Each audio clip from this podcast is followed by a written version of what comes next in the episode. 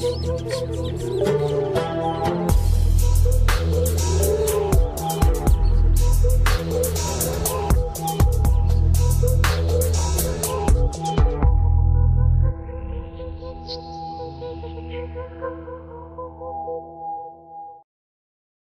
смотрите совместный проект подкаста «Капучино и Катеначчо» и 1 x ставка. Шоу «Катарсис». Или «Катарсис», как говорят те, кто уверен, что кошка — это священное животное пророка Мохаммеда. Нет, это не так. Дорогие новые диванные знатоки мусульманской культуры. Чистое, да, но не священное. Доктор Лукомский. Всем привет. Пациент Порошин. Смотрите, смотрите, доктор, мне, мне страшно, мне страшно, как растет его не просто популярное, После выхода но влияние. в э, сборной Португалии капитан команды Криштиану Роналду пригласил всех на ужин. В конце вечера, когда Роналду попросил счет, официант ресторана рассмеялся ему в лицо и записал все на Фернандеша. Это Ливон. а То, что ночью в Катарсисе, через два дня у Василия Уткина в шоу. Когда сборная Португалии ужинала в ресторане, Криштиану подозвал официанта и сказал на мой счет, а официант рассмеялся ему лицо и записал на Бруно Фернандеша. Хороший анекдот. Спасибо. И очень тоже свежий, непосредственно. У него, кстати, почему- гораздо более благодарные были бы Ливон. Почему рубрика Ливон называется «Не опережай будущее»? Ну, кстати, Мне кажется, он должен вклиниться между Саки и Лобановским. Вот э, прямо туда его надо ставить. не, не будет ли это святотатством и кощунством? М, С Кто из, них, точки зрения. С моей-то нет. кто из них не дотягивает? Э, ду- ду- Думаете, все-таки да, Саки пока... А я не знаю. А, Вообще, а, насколько я знаю, Лобановскому было свойственно чувство юмора, об этом немногие знают, такое глубинное, тяжеловесное, похожее, похожее на ваше, да, когда человек как бы не смеясь произносит шутку, и после этого все начинают содрогаться. Особенно футболисты, которые у него уже там четвертую неделю сидят на сборе. А, ну что, а, я, собственно, да, по поводу опережая будущее. Вы отлично, доктор, выглядите. Мы отдохнули. И я, например, набрался сил. У нас сегодня нет матчей. У нас Да, удивительный... но у меня сразу есть одно небольшое объявление для наших э, зрителей. Если вы следите за футбольными новостями, то вы определенно знаете, что сегодня без работы остался один из величайших тактических умов э, нашего времени, явный адепт позиционного футбола, человек с опытом работы в формате стримов э, и, конечно же, приверженец э, философии стоицизма. В общем, э, как вы догадались, э, если вы поставите нам в лайве сегодня тысячу лайков, то мы обязательно попытаемся этого человека пригласить вот сюда. И очень сильно надеемся, что Сослан Гатагов нам не откажет. А почему... Подождите, Сослан Гатагов. А почему он, он, он тоже стоек, как и Луис Энрике? Э, Или но- вы это сейчас придумали? Какие выдумки? Мне кажется, если вы внимательно слушаете его послематчевое интервью, вы давно об этом знаете. А ты человек, который сыграл 14 минут в премьер-лиге и приезжал на тренировки на Бентли? Я ничего не путаю в моем сознании. Я просто... По-моему, это был Алан Гадагов. А какая разница? Сослан. Хорошо, слушайте, давайте вот прямо и начнем с а, опережая будущего. У меня предложение нашу рубрику традиционную, а, нашу партнерскую рубрику с один ставка вынести в начало и сделать, в общем, основой нашего эфира, не всем эфиром, не всем эфиром, я подчеркиваю, но основой. Мы еще будем сегодня выбирать э, главный матч в истории, э, главный четвертьфинал а, в истории Кубков мира, и у нас мы будем придумывать истории с одним очень известным и интересным человеком, который ищет всегда в кинопроизведениях скрытый смысл и всегда его находит. И это интересно сотням тысяч людей. Вот вместе с ним мы будем тоже искать скрытый смысл того, что может в итоге случиться а, а, в Катаре. А поэтому у меня а, предложение перейти в «Опережая будущее» вместе с Евгением Калешиным на все лады э, рассматривая матчи, завтрашние матчи четвертьфинала. С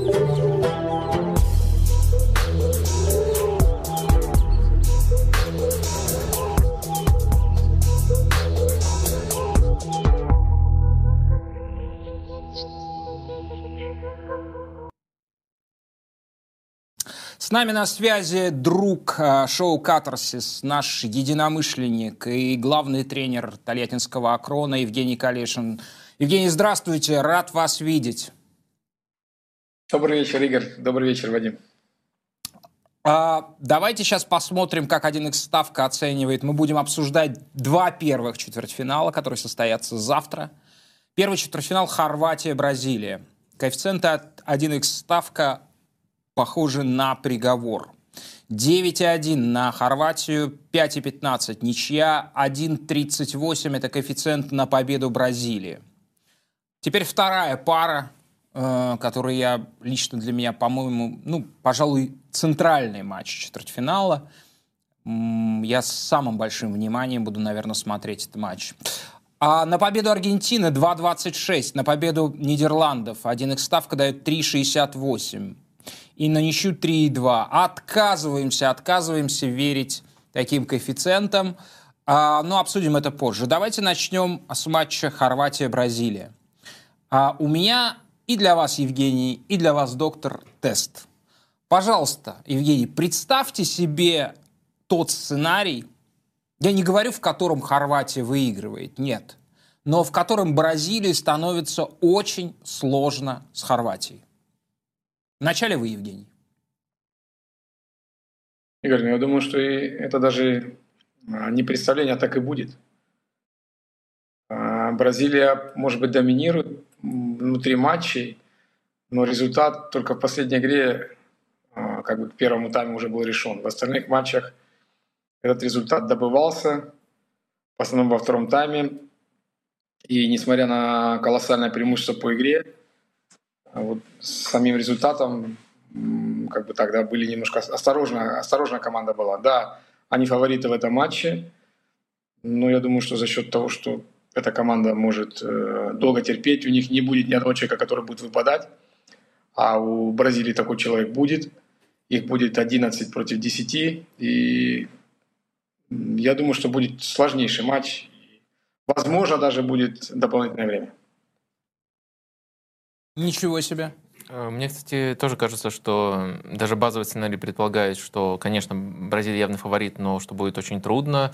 Э, достаточно просто посмотреть, э, и, может быть, тут лучше оперировать не нашими категориями, а вашими, каким-нибудь балканским духом, посмотреть, как эта сборная Хорватии, вот это вот поколение вылетало с больших турниров. То есть либо до предела доходили, либо в овертайме, в общем, очень мало легких вылетов. Давайте напомним, да, как, как, как эта Хорватия Хорватия Модрича, а, Броз... и теперь можно сказать Брозовича и Ковачича, как она в последние годы вылетает. Ну, мы помним а, последний... Против Испании. Да, последний матч а, на Евро, который был сыгран в 2021 году. Это был матч против Испании, в котором совершенно неожиданно Хорватия огромные, огромные сложности доставила. Испания. Я не помню, чем в итоге там закончилось. Э, в, э, овертаймом. В овертаймом, да. Три гола и овертайм. Да, голи, э, таким скорострельным овертаймом, да. Угу. А, последний матч чемпионата мира в Москве – это финал. Впервые в истории Хорватия и впервые со времен Уругвая такая маленькая страна, оказалось, это уже к нашей эре не может, в нашей эре не может состояться такое событие, что это скорее относится к каким-то заповедным, сказочным, мифологическим временам, когда маленький народ может дойти до финала а, такого м, состязания, как это было дважды с Уругваем. А, давно-давно, когда еще футбол не показывали по телевизору. И вот впервые в телевизионную эпоху четырехмиллионная нация, а ее команда играла в финале. А в шестнадцатом году у нас хорваты проиграли португальцам в овертайме. В... И были очень хороши, насколько я помню, по качеству игры вообще весь турнир. По-моему, все команды против Португалии были хороши Но это теперь не работает. Так было когда-то, но мы знаем, что два дня назад в Португалии свершилась а, долгожданная революция, а, был свергнут монарх, и Замечательный был праздник освобождения, а, по мотивам которого сколько Португалия уже шесть, шесть голов забила, да, в одной восьмой финала швейцарцам. А, я хотел у вас, Евгений, спросить, а, вот это вот уникальный подбор игроков, три исполнителя выдающихся, да, которые в некоторой смысле каждый, пусть может быть не в равной степени, обладает способностью или сверхспособностью играть против прессинга, разрушать его. Вы считаете, что это, соответственно, и есть основа а, будущих сложностей да, а, Бразилии. Но ведь у Хорватии нет ничего, кроме этого. Посредственный набор защитников, а, нападение, в котором уже сколько, четыре раза по количеству игр менялся а, нападающий стартового состава. А, неужели трое могут а, создать контр-игру против команды, которая, на наш взгляд, не является с доктором лучше, несмотря на то, что наш рейтинг возглавляет а, Франция? Ну, я не соглашусь с вашей оценкой, Игорь, по поводу состава. За исключением, может быть, Ловрена. Ну, это звездный состав. Может быть, он возрастной. А Гвардиол – это вообще будущее, наверное.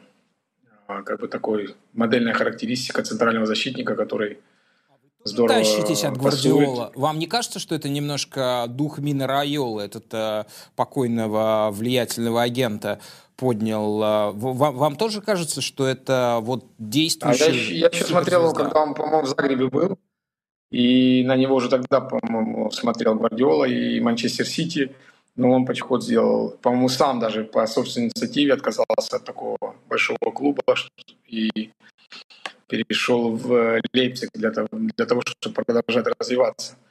Уже тогда было понятно, что это очень интересный парень. В Краснодаре играл с Краснодаром, если не ошибаюсь.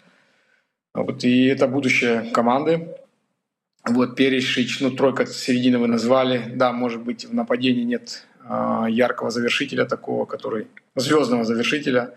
Но еще раз повторюсь, здесь будет командная работа, э, где каждый будет, ну, думаю, уровень, да, уровень там единоборств такой, как и уровень страховок, как, допустим, Казимира.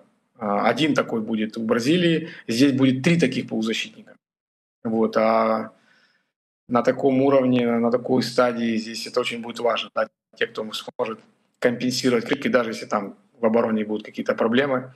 То есть эта тройка, она абсолютно такая рабочая, которая может превращаться в людей, которые делают черновую работу незаметную, не тянут одеяло на себя. В Бразилии, мне кажется, таких футболистов меньше. Вот именно в таком соотношении. Конечно, более классная команда, более мастеровитая, яркая, наверное, бразильцы. И, наверное, так и есть. Но я не скажу, что это состав не звездный. Он звездный. Посмотрите, э, три игрока играют в разных лигах ну, как вы сами сказали, да, абсолютно устойчивы к давлению, абсолютно устойчивы к такому прессингу, плюс огромный опыт. Несколько турниров, которые они провели на высочайшем уровне, здесь э, не может, я думаю, что у бразильцев даже нет такого опыта. Допустим, Пакита не имеет есть одна позиция, которая как раз-таки явно не звездная, и это даже Далич признает. Это, конечно же, позиция нападающего. И она меня особенно интересует в этом матче. Да. Ну, в последнем матче, например, Бруно Петкович играл. Там, которого мы любим. Да, Ливай, Крамарич, разные исполнители там выходили. Но э, на самом деле, мне кажется, постоянного варианта на эту позицию нету. И мне кажется, очень много может от этого зависеть.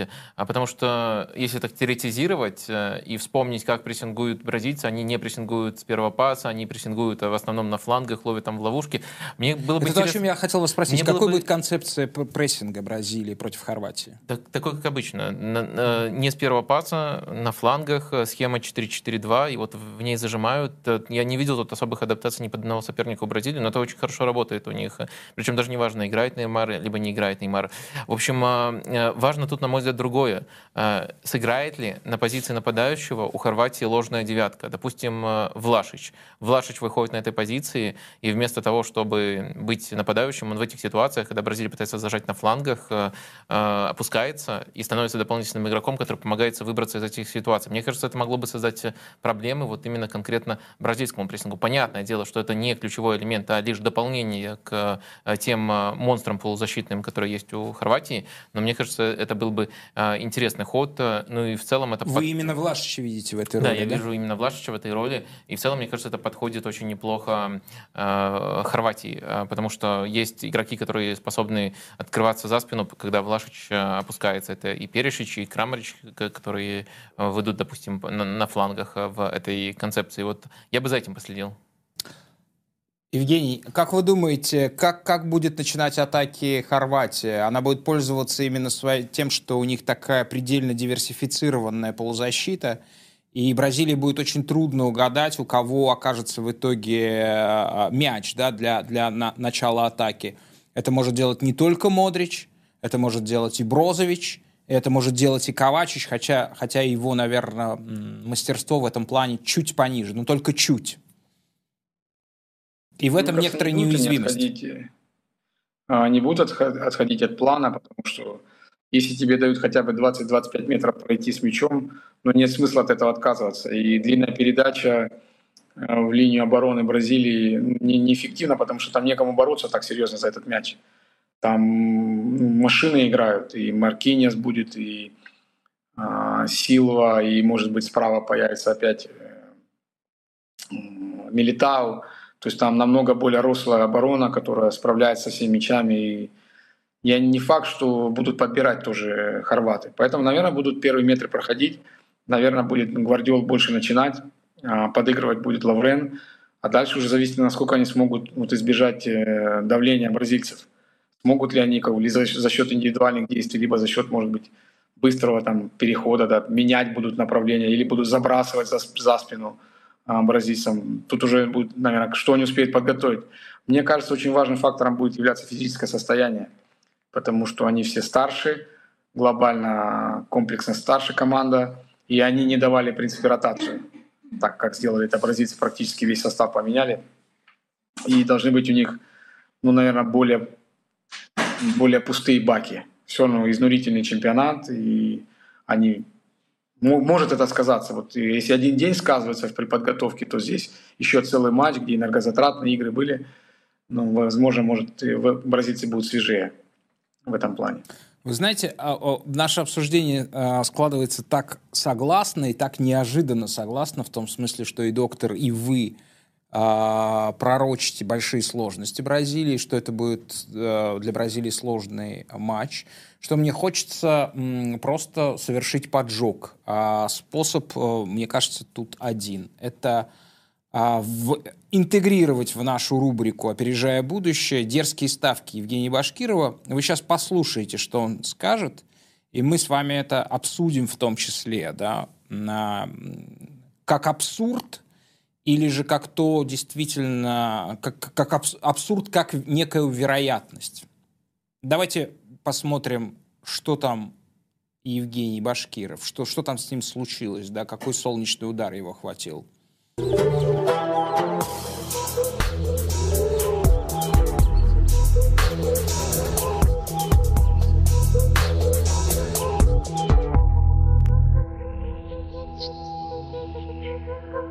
сейчас находимся в Катара Village, и непосредственно здесь располагается Доха Film Institute, в котором снимают по некоторой информации продолжение Дрожи Земли, а также последние несколько дней... Okay, okay, go, go. Иду здесь. Как раз еду на стадион везут. Последние несколько дней здесь находился Рахим Стерлинг, отсутствовал в сборной, выискивал э, видеоповторы, со своими падениями в штрафной. Поговаривают, что он взял несколько кассет и в матче с Францией уже примет участие. Пока вы наблюдаете превью к матчу Нидерланды-Аргентина, раскрою несколько сюжет нашего следующего предложения. Вадим предположил, что как мы делаем наши, как наши, делаем наши ставки. Вадим в одном из эфиров предположил, что мы просто заходим на сайт нашего партнера и выбираем самый большой жесткий коэффициент. Вадим, я немного раскрою карты, это не совсем так. Подожди, подожди, сейчас, подожди. Это не... Подожди секунду. Специально для вас, Вадим, я раскрываю сюжет на следующей ставке. Я посмотрел, что в 1-4 чемпионата мира во Франции, когда встречались Нидерланды и Аргентина, победный гол забил Берком. по моей эксклюзивной информации, его, вероятнее всего, в завтрашнем матче не будет, как не было и 8 лет назад в Бразилии. Как не было и 8 лет назад в Бразилии. Поэтому, что за вопрос? Конечно же, Аргентине и Нидерландам предстоит выяснить в серии пенальти, кто же все-таки победит. Браво, браво, браво! Но все-таки не всегда про методы. Иногда нужно чувствовать некий кураж, который поймали бразильцы. Вот несмотря на то, что катарцы рано начинают работать, рано заканчивают, и в 6 часов уже стартует фестиваль, для бразильцев карнавал вечен. Они словили это настроение и собираются танцевать под электронную музыку из репродуктора. К тому же, в свою очередь, Хорватия уже наслушалась группу «Колония» и «Мое сердце хорватска». Так что хватит прожолиться, хватит. Нет ничего прекраснее Жезуса, ступающего по воде и примеряющего вновь иное тело, как он делал в предыдущих матчах, чтобы забивать голы.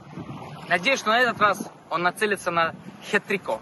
Так что останется всего one shot до того предложения, которое я хочу вам озвучить. А именно, тотал больше трех с половиной от сборной Бразилии в матче с Хорватией в 1-4 финала чемпионата мира.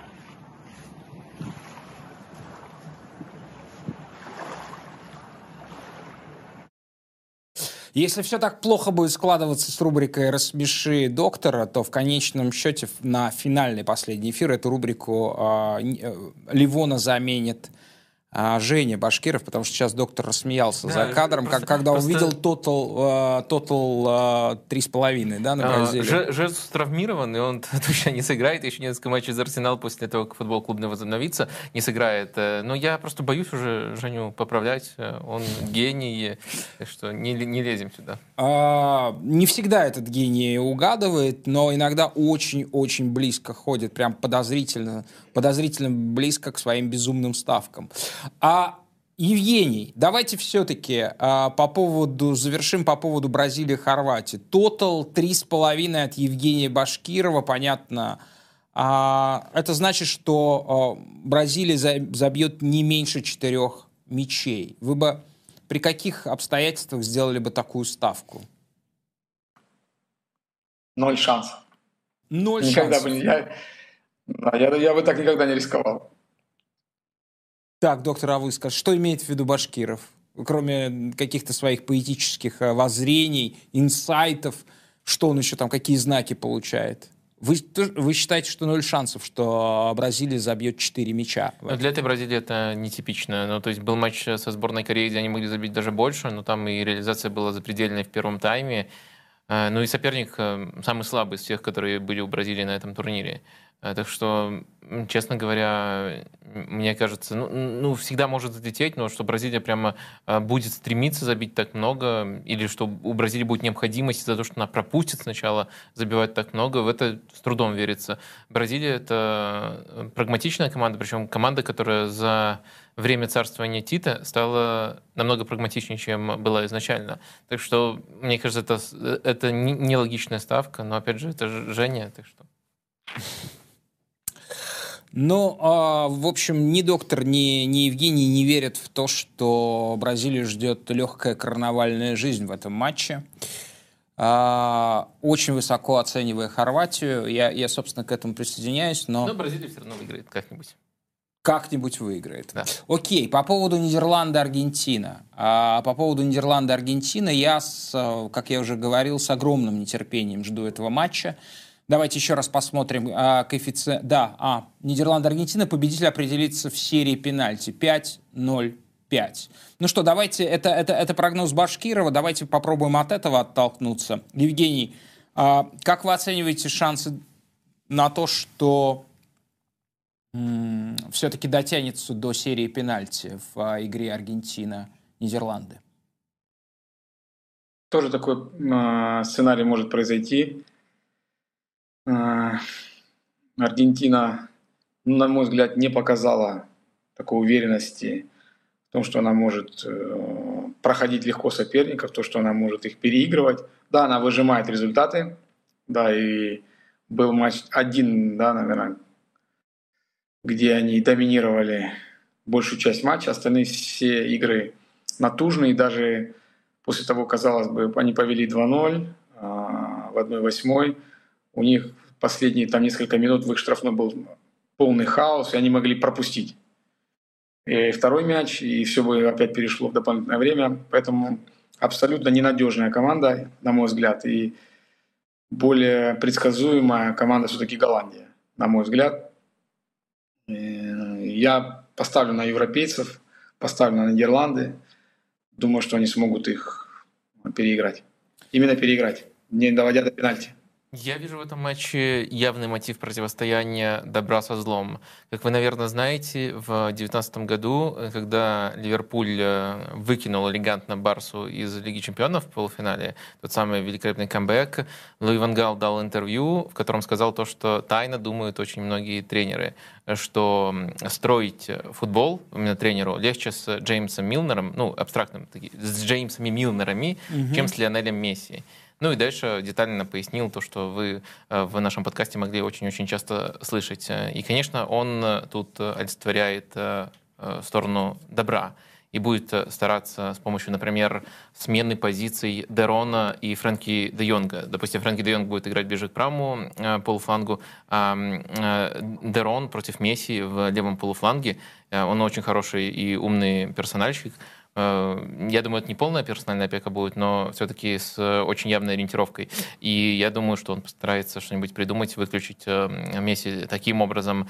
Э, у него, по крайней мере, будет теперь шанс ответить за свои слова. Также мы видели, там, как Австралия отрезками себе мяч против Аргентины забирала. Я думаю, у Голландии инструментов для того, чтобы таким образом обороняться через владение мячом, тоже очень много. Так что вот э, теперь, мне кажется, учитывая, что э, Вангал, и мы это знаем, наверняка видит э, Месси как набор недостатков, которые можно эксплуатировать, а не как гения, мне кажется, у него появился реальный шанс показать, как, как, как это делается. И для меня, конечно же, победа и добра будет победа Луи Вангала.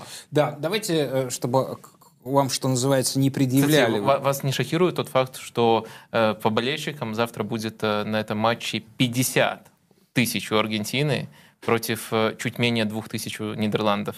50 да, у Аргентины Даже будет. я боюсь, это, что это этот офици... фактор это... может, э, может э, сказаться. О, кстати, да, я не знал этого обстоятельства, э, но чтобы вам не предъявляли, что называется, да, у доктора э, диагностировано действительно, у него иногда обостряется мессифобия, но когда доктор говорит добро и зло, а, тут, тут, тут нужно, не нужно понимать буквально, что под злом подразумевается Лионель Месси. Под злом подразумевается паразитический футбол, который показывает сборная Аргентины.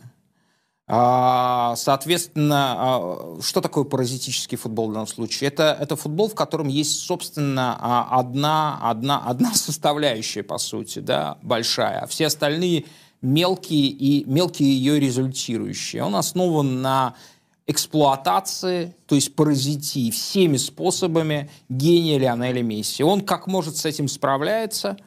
Вот. Понятно, что Скалони в некотором смысле и общественный заказ исполняет, и в том числе угождает самому Лионелю, хотя а как известно, в таком угождении не нуждается, совершенно не нуждается. Вот.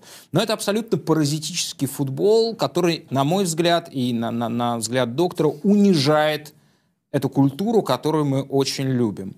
А вот то, что показывает Нидерланды на этом а, турнире, это как раз-таки на эту культуру возвышает. Я бы назвал то, что происходило в первых двух матчах, за вычетом матча с Эквадором, где действительно а, Нидерланды теряли ну, теряли прям всерьез контроль над, над, над тем, что происходит. Это была форма тактического троллинга, который э, потихоньку стал выветриваться. Уже с Катаром было понятно, к чему готовиться. И совершенно грандиозный перформанс э, против американцев, которые ну, заслуживают уважения э, за тот футбол, в котором они играли на этом турнире. А, Евгений, это близко вашему пониманию э, вот фабулы этого матча? Э, что, что против чего в этом матче будет? Я бы так не характеризовал добро и зло. Так. А, просто мы привыкли видеть и как бы ожидания от Аргентины немножко другие. Все-таки это латиноамериканская команда, где все и что-то передовое они должны были привести. Ну, ну пока не вот, видно. На мой взгляд, да, пока не видно. И это не видно было даже на Кубке Америки. И, а на мой взгляд, голландцы они к игре делают маленький вперед именно в плане организации игры команды и стабильности игры. Вот это, потому что, на мой взгляд, да, они ну, потренировались чуть больше вместе, получается уже, да, они чуть больше 10 дней, да, там играют, тренируются. А вот такой процесс я не вижу Аргентины. Здесь либо стагнация, либо даже какие-то эпизоды, небольшой регресс в игре. То есть они возвращаются вот к началу, может быть, там второго тайма, как было с э, Саудовской Аравией. То есть какой-то вот, как паника, да, у них вот особенно в конце была, то есть непонятно, там замены, я не понял, замены для чего были сделаны, то есть которые ослабили команду и сам, сам контроль над игрой. И поэтому не выглядит Аргентина здесь фаворитом, на мой взгляд. Я хотел спросить доктора... Хотя интересно, противостояние равное, вот именно так а, я хотел спросить, доктор, как вы видите себе такой сценарий, при котором Аргентина радикально отдает мяч, просто показательно и демонстративно отдает мяч э, э, команде Луи Вангаля, говоря, вот делайте с ним. Никто с вами так не поступал на этом турнире, ну, кроме, может быть, Катара, у которого просто не было ресурса, чтобы взять этот мяч, этот эту игру оставим за скобками. Вот и э, мы вам отдаем мяч, вот попробуйте. И как вам видится, как, как будет э, действовать? есть, э, полное предложение звучит: мы вам отдаем мяч и будем обороняться в десятером, вы попробуйте нам забить. В десятером, включая вратаря. Но не включаю Лео. Да, да. Мы в десятером будем, да, да, возможно, в десятером. А... Мне кажется, это плохая идея, и тот факт, что Аргентина стабильно владеет за 60%, помогает как раз-таки э, играть вот в тот э, зависимый от Месси, как вы сказали, паразитический футбол на его таланте, но это помогает маскировать недостатки. Если ты э, от этого элемента отказываешься, то как-то по-другому надо эти недостатки маскировать. Я не уверен, что Аргентина на это способна. Ну, по крайней мере, при Скалоне, как правило, вот именно таким образом они... Если они будут играть против Нидерландов, как против Бразилии в финале Кубка Америки? Мне кажется, тогда будет не, не, не в десятером они будут, а где-то в семером, потому что я думаю, на чемпионате мира это будет несколько удалений. А, а, ну то есть там вы имеете в виду, что там были такие котировки. Да, очень, очень грязная игра. Да, я помню, мерзость, прям скажем, мерзость. Э, большой был этот финал. Вот, и, соответственно, эту мерзость, конечно, заварили не бразильцы, а именно аргентинцы. Это был прям вот план, и в Южной Америке еще была такая команда Хитафи, которая и в Европе иногда реализовывала такие, такие замыслы. А как вам кажется, Евгений, это, это плохая идея? Вы согласны с тем, что это будет плохая идея Аргентины э, отдать мяч Нидерландам? Но не кажется ли вам абсолютно, с другой стороны, самоубийственным э, пытаться мячом владеть так, как владела Аргентина в, э, во всех практически своих матчах, то есть достаточно пассивно, не изобретательно, а, ну, не до такой степени, как Испания, а, может быть, но близко, да, то есть там было очень много всякой, ну, того, что называется схоластикой, да, перекатывание мяча абсолютно а, лишенного всякой, вся, всякой цели, да, и это опасно против Нидерландов, потому что а, Нидерланды летальная в контратаках команда. А, Игорь, мне кажется, что они не будут отказываться от владения. А, Вадим правильно сказал, что это часть стратегии, которая позволяет избегать единоборств, а, позволяет избегать нужных, нужных, ненужных переходов, когда команда очень сильно раскрыта. Они даже тем, что это владение может быть стерильно, но они доводят до определенной зоны, и потеря происходит контролируемая. Да, они знают, когда мяч вместе, когда он идет в обыгрыш, в каких зонах он идет. И, в принципе, команда готова к таким к таким переходам, и для них, я думаю, что не будет э, секретов, да, вот как, как поймали, допустим, американцев, а, Нидерланды. Здесь э, это просто не пройдет. Я, мне, я ожидаю, что они смогут сыграть на уровне матча за а, вот как этот кубок, да, новый э, между Финалиссимо. победителем против Италии. Да, вот если они на таком уровне сыграют, и в принципе они очень большой, больш, большой отрезок там контролировали. Не просто контроль ради контроля, а много было именно интересных решений в атаке, где они а, хорошо прессинговали. Вот мне бы хотелось, чтобы в таком ключе прошел матч, что вот они могли показать именно такой футбол, а, организованный именно с точки зрения командной игры. Я ну, просто... пока такого не было просто примера вот в этих матчах. Доктор, это, это, мне кажется, что это все-таки очень благое пожелание а, со стороны Евгения. Я не вижу никаких предпосылок того, чтобы Аргентина играла в такой футбол. Соглашусь, но вот желание такое есть увидеть. да, я понимаю. Вы знаете, я с большим удовольствием, я обожаю Аргентину, аргентинскую футбольную культуру. Я всегда с наслаждением смотрю, когда они играют... А, а, ну, это, это своя аргентинская игра, она может быть очень разной, как мы знаем, вот, но, конечно же, в пике своем Аргентина способна показывать э, лучший в мире футбол, мне кажется. Но я, я не видел в исполнении этой команды лучшего в мире футбола. А, Логично. А, вот, мне кажется, шансов на то, что мы увидим вот эту Аргентину финалиссимо, нету. Хотя бы потому, что не будет играть а, любимый футболист Ливона, а, Пауло Дибала. Это, это вам в наушник шутку подсказывают? Ну, просто я не вижу, как вообще Пауло Дибала в контексте этого турнира относится к Аргентине, к их эм, шансам. Я не, не считаю Пауло Дибала не, не, не такой мемной фигурой, чтобы там говорить, вот он сыграл бы, он бы все перевернул, и в то же время не считаю важным игроком для сборной Аргентины, чтобы его учитывать как фактор. Хорошо, давайте обозначим тогда по очереди шансы в а, процентное соотношение в двух парах четвертьфинала. Евгений, начнем с вас. А, Хорватия, Бразилия, Хорватия в процентном отношении. Шансы на выход в полуфинал. 60 на 40 за Бразилию. Ничего себе. Вы? 65 на 35 тоже в пользу Бразилии. Ну, хорошо. Это как-то, как-то, когда 5% добавляется, да, мы, как ростовщики, да. Я, я скажу 70 тогда. 70. Вы меня убедили, я бы еще больше поставил бы.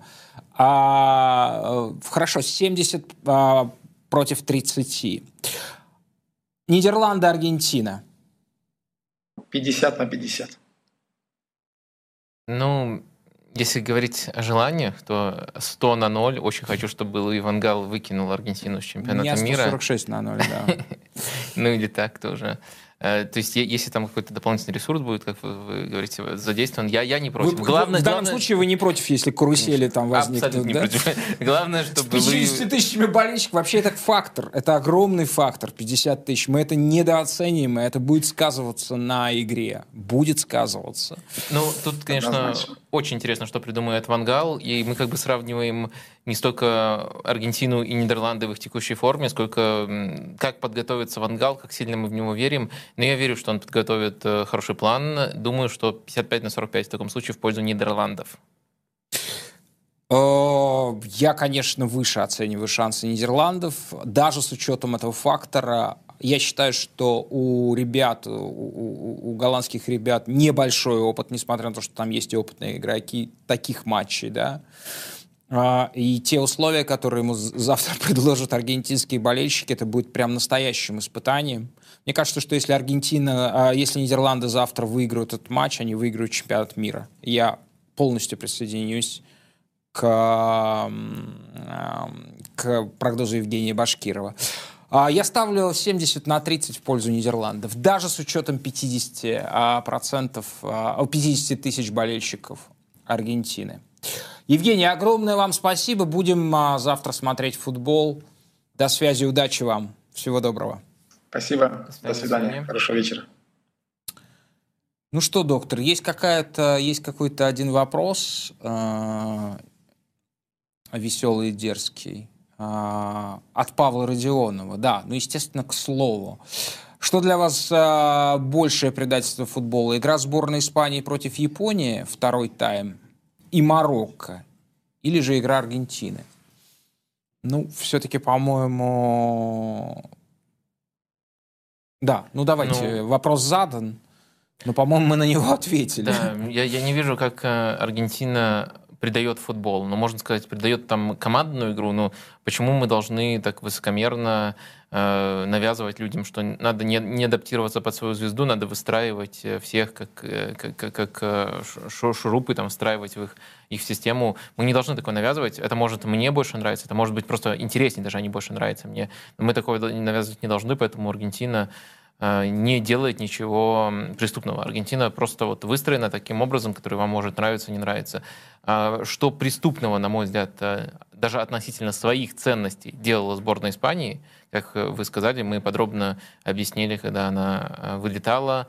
И, наверное, это все-таки разные типы преступлений против Японии и против Марокко, но ответ... Первое — криминал чистый, второе — просто это э, духовный грех, назовем так. Да. А, ответ очевиден. Испанию тут выбираем как э, команду, которая больше провинилась. Да, я думаю, что никто, э, никто с Испанией уже не сравнится. Она выиграла этот а, приз. Мы, а, но мы будем, а, мы будем проводить собственное расследование мы в отношении... Лучший комплимент сделали у нас в чате. Написали, что вы похожи на Месси через 10 лет. А, я похож? Да. Ой, слушайте, а я на самом деле, я на самом деле хотел бы э, быть... Чтобы Месси так выглядел через 10 лет. Нет, я хотел бы какие, какие-то качества, чтобы, ну не то чтобы заимствовать, да, а, но, но, но чтобы что-то во мне двигалось в сторону Месси, не, не, впрочем, не, не становясь им. Вот. Мне кажется, что он довольно спокойный парень, э, сбалансированный, и это, собственно, многое объясняет в его жизни. Я бы хотел его налоговые счета позаимствовать. Ну, просто из налоговых счетов мы можем догадаться, сколько он зарабатывает. И вот это, это было бы неплохо позаимствовать. Нет, на это, я не претендую, на это я не претендую. Что? У нас на связи историк Сергей Бондаренко из какой-то Немеччины, не знаю какой, а, то ли Берлинщина, это то ли Дармштадтщина, то ли Веймарщина. Веймарщина, Веймарщина. Веймарщина, Веймарщина. В каком вы городе сейчас, Сережа? Рад вас видеть. Я тоже очень рад вас видеть. Здрасте, Игорь, здрасте, доктор. Э, я в Веймаре, э, на, на родине немецкой культуры и немецкого национал-социализма. Прекрасно. Что, что, в общем, одно... Нет, нет, ладно, не, не буду нет. так. Слушайте, здесь, здесь на самом деле на, не на 26 выпусков, а на, да, на 126 исследую это все. А, Сережа, а вам и немножко нам предстоит а, выбрать лучший четвертьфинал а, в истории Кубка мира. И я считаю, что четвертьфиналы — это золотое время Кубка мира. Мне кажется, что самое ценное, самое прекрасное в основном происходит на этой стадии. Есть исключения, понятно, ими можно завалить, но мне кажется, что вот если ожидания, да, и, и а, то, что случается, да, то четвертьфиналы не подводит. Уж один обязательно случается каким-то а, шедевральным. И в этом смысле нам будет очень сложно сейчас, потому что а, нам предстоит вот из самого, самого большого корпуса матчей представлений выбрать лучший четвертьфинал. Вам слово. А, что вы нам предлагаете в качестве лучшего четвертьфинала в истории Кубков мира? А, в качестве лучшего четвертьфинала я предлагаю формально не четвертьфинал, а матч, э, если вы помните, второго группового турнира э, в течение, там, кажется, с 74 года по как раз 82 э, другая была система розыгрыша, прошедшие первую группу попадали сразу во вторую, после нее в полуфинал и финал. Поэтому вот этот матч, который я очень люблю, матч 82 года Италия-Бразилия. Сережа, я вас сразу же поправлю. Это единственный случай был в истории, когда по три команды играли на втором этапе. Это было связано с расширением турнира до 24 команд. Впервые, а, можете себе представить, друзья, на чемпионате мира долгое время играло по 16 команд. Можете себе представить, как люди, а, как люди могли быть, какими они могли быть лаконичными, да, и каким мир казался компактным, да, вот сейчас в два раза больше. Это 82 год, первые два, в первый раз 24 команды, была предложена такая система. Это был четвертьфинал, в котором играли по три команды в группе. По сути, да. Но там, я вас тоже чуть-чуть поправлю, уже были вторые группы и раньше, но там система была другая. Там сразу, например, из второй группы первые места выходили в финал. Так, например, было вот в 1974 году, когда э, была Голландия и Германия в финале. Но не суть. Главное, что действительно как бы это формальный был плей-офф, просто раз, разыгрывающийся на три команды внутри разных групп. И вот этот матч, это, да, с удивительным совершенно раскладом, то есть э, сборной Бразилии достаточно было сыграть в ничью. Сборная Бразилии прошла весь тот турнир только с победами. Причем там, по-моему, только одна победа была не крупная, как раз над сборной СССР в первом э, матче. И против сборной Италии, которая, Игорь, вы наверняка помните, может быть, знаете про нее лучше меня, но это была команда, которая год, по-моему, до этого не выигрывала ни одной официальной игры. Весь этот чемпионат играла в ничью и выползла из группы. И вот они встретились, они действительно впервые вот в этой второй пульке Италия победила предыдущий матч и имела шансы на выход, но для этого ей нужно было обыграть Бразилию, которая была огромным фаворитом, и которая играла совершенно как бы в свой лучший, может быть, даже в свой лучший футбол в истории. Это, конечно, очень смелое заявление, но есть, в общем, чем его подкрепить. И вот в этом матче, когда достаточно было Бразилии ничьи, Италия могла выиграть, только Италия действительно выиграла 3-2. И я хочу сказать, что я, в отличие от многих матчей а, более ранних турниров, я эту игру смотрел целиком.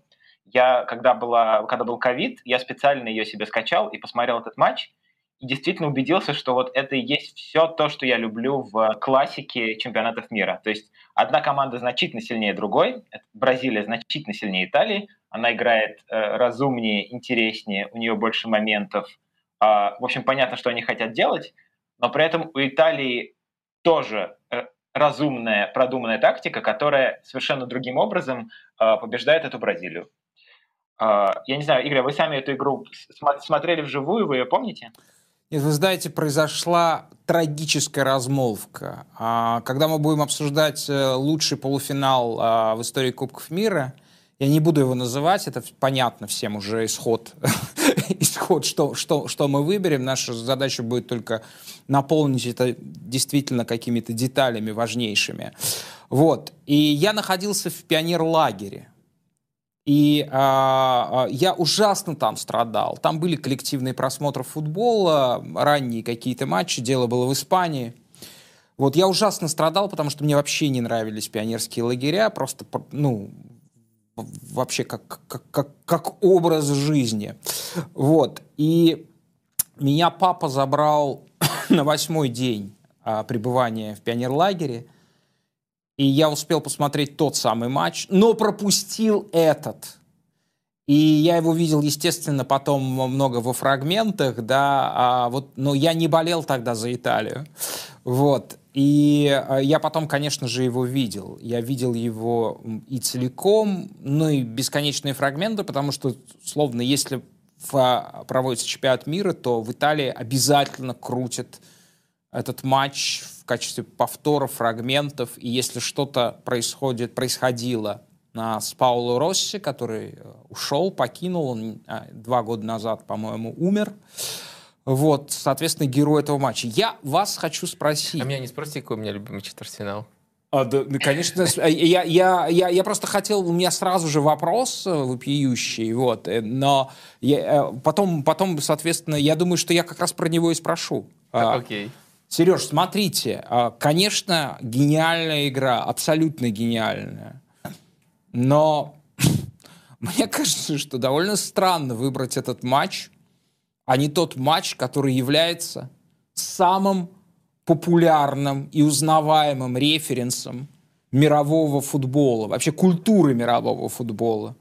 И если э, спросить у людей, что такое вообще футбол, да, ну, что такое футбол? Ну, это вот был там один матч такой, а, он был сыгран в четвертьфинале а, Кубка мира, и в этом матче, соответственно, вот, ну, было, было все, а, а, которое вместило в себе и этот мир, и те вопросы, зачем мы в этот мир приходим, и вопрос о грехе, и об искуплении этого греха. В общем, как бы больше и шире матча с точки зрения вот, ну, универсалей не было. Это матч Аргентина-Англия 1986 года, в котором Аргентина выиграла 2-1. И там был мощнейший политический еще э, узел, да, это сейчас уже второстепенно имеется в виду, Фолклендская так называемая маленькая война, которую Аргентина объявила а Англия думает, что она слабая, уже не сможет себя защитить за, за морями и за океаном, как это было раньше.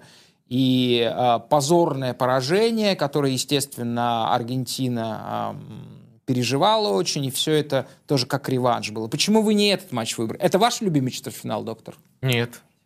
Нет.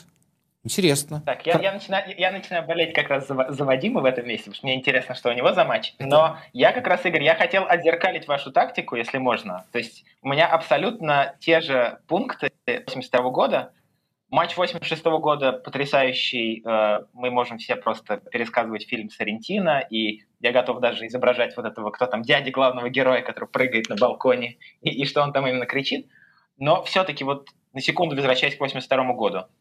А, во-первых, политика, да, это очень политический матч, прежде всего для Бразилии, но и для Италии тоже. В Бразилии к этому моменту уже почти 20 лет военная диктатура, там как бы к этому моменту как раз происходят очень важные там, конституционные, общественные перемены, а, которые частично связаны с футболом, связаны с э, Сократосом, капитаном сборной Бразилии, человеком, который как раз в 82 году а, в своей команде Corinthians значит, устанавливает то, что он тогда называл коринтианская демократия, то есть некий пример демократии в одной отдельной взятой команде, которая должна показать всей стране, что демократия возможна. И уже в том году э, Сократос, в общем, практически был такой политической фигурой. Он говорил, что э, мы сможем э, э таким образом переустроить всю страну, если вы последуете нашему примеру, если, вы, если мы вернемся к прямым выборам президента. И на самом деле игра сборной в том году была как бы призвана в каком-то смысле доказать всей стране, что такие вещи возможны. Это то, что касается бразильской части. А то, что касается Италии, опять-таки, как вы прекрасно помните, э, это тоже особенный довольно турнир, да? После всех этих коррупционных скандалов, после того, как э, Росси э, на два года был дисквалифицирован, и, в общем, никто особенно не верил, что он даже сможет сыграть, потому что, ну, парень два года дисквалификацию отбывал. Он там, по-моему, практически, у него даже клубного футбола не было почти в 82 году. Поэтому как бы сама диспозиция совершенно поразительная. И второе, это вот этот культурный эффект да, от игры. Потому что когда Бразилия про проиграла, а, многие считают, и я отчасти тоже так думаю, что это была на самом деле смерть вот этого канонического бразильского футбола, который приносил успех. 58-м, 62-м, 70-м. И с того момента начался обратный отчет другой сборной Бразилии, более силовой, более м, такой вышкаленный, более заточенный на голы, а не на процесс, который, в общем, и выиграла и в 94-м, и в 2002-м. И я не знаю, на самом деле, вот что вы думаете с доктором, но мне показалось, что может быть, впервые за очень долгое время вот эта нынешняя сборная Бразилии в Катаре, она в каком-то смысле отсылает вот к той Бразилии 82 года. То есть это такая история благородных неудачников, которые проиграли и вместе с собой забрали какую-то довольно большую часть культуры. Вот поэтому как бы я очень этот матч ценю. Сразу скажу, что прям точно не вижу а, я связи. Вижу другую параллель. Я вижу а, сборную, поскольку это команда Тита существует уже какое-то время, я вижу сборную 18 года, которая отсылает к 82-му, поскольку Бразилия была, на мой взгляд, и там, и там с отрывом лучшей командой турнира, но немножко поплатилась... А в 18 э, году в России вы считаете, да, что Бразилия конечно. с большим отрывом была лучшей командой, Именно. да? И до, и, и до турнира так котировалось, и на турнире, на мой взгляд, а, они все, во всех матчах показали свой футбол убедительный. Против Бельгии, ну, там куча моментов было, когда они вылетели. А, в общем, а, мне кажется, ну, и выиграла неубедительная Франция, если брать именно качество футбола. Но, в общем, э, не хочется очень долго там спорить о том чемпионате мира. Но мне кажется, вот в таком контексте это может работать э, в, в, в том плане, что 18-й э, с 82-м, похоже, у Бразилии. Но сейчас то, та неудача очень сильно повлияла на, на то, насколько прагматичнее стал Тита и его команда к нынешнему турниру. Вы заинтриговали нас. Соответственно, Сережа сказал, выбрал ожидаемый матч довольно, да. Я сверхожидаемый, а, а вы? Я не могу а вы присоединиться к, к вашим матчам, поскольку ну, это совсем э, древний футбол.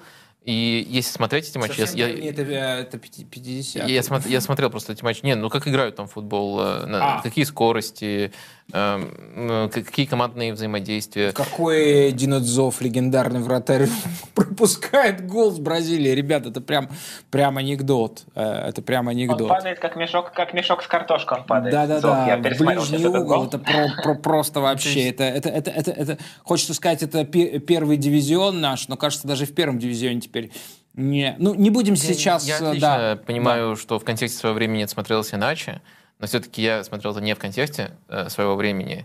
Я тогда еще не родился. Я, я только в записи мог посмотреть эти матчи. Поэтому у меня будет немножко другой взгляд. А, поэтому три кандидата называю. Первый — это Нидерланды, Аргентина, 98 год, когда гол Беркомпа отправил Аргентину домой. А второй вариант – это 2010 год э, Германия Аргентина, когда четыре мяча влетело в ворота сборной Аргентины, и сборная Аргентины отправилась домой. Кто-то, наверное, уже уловил тенденцию.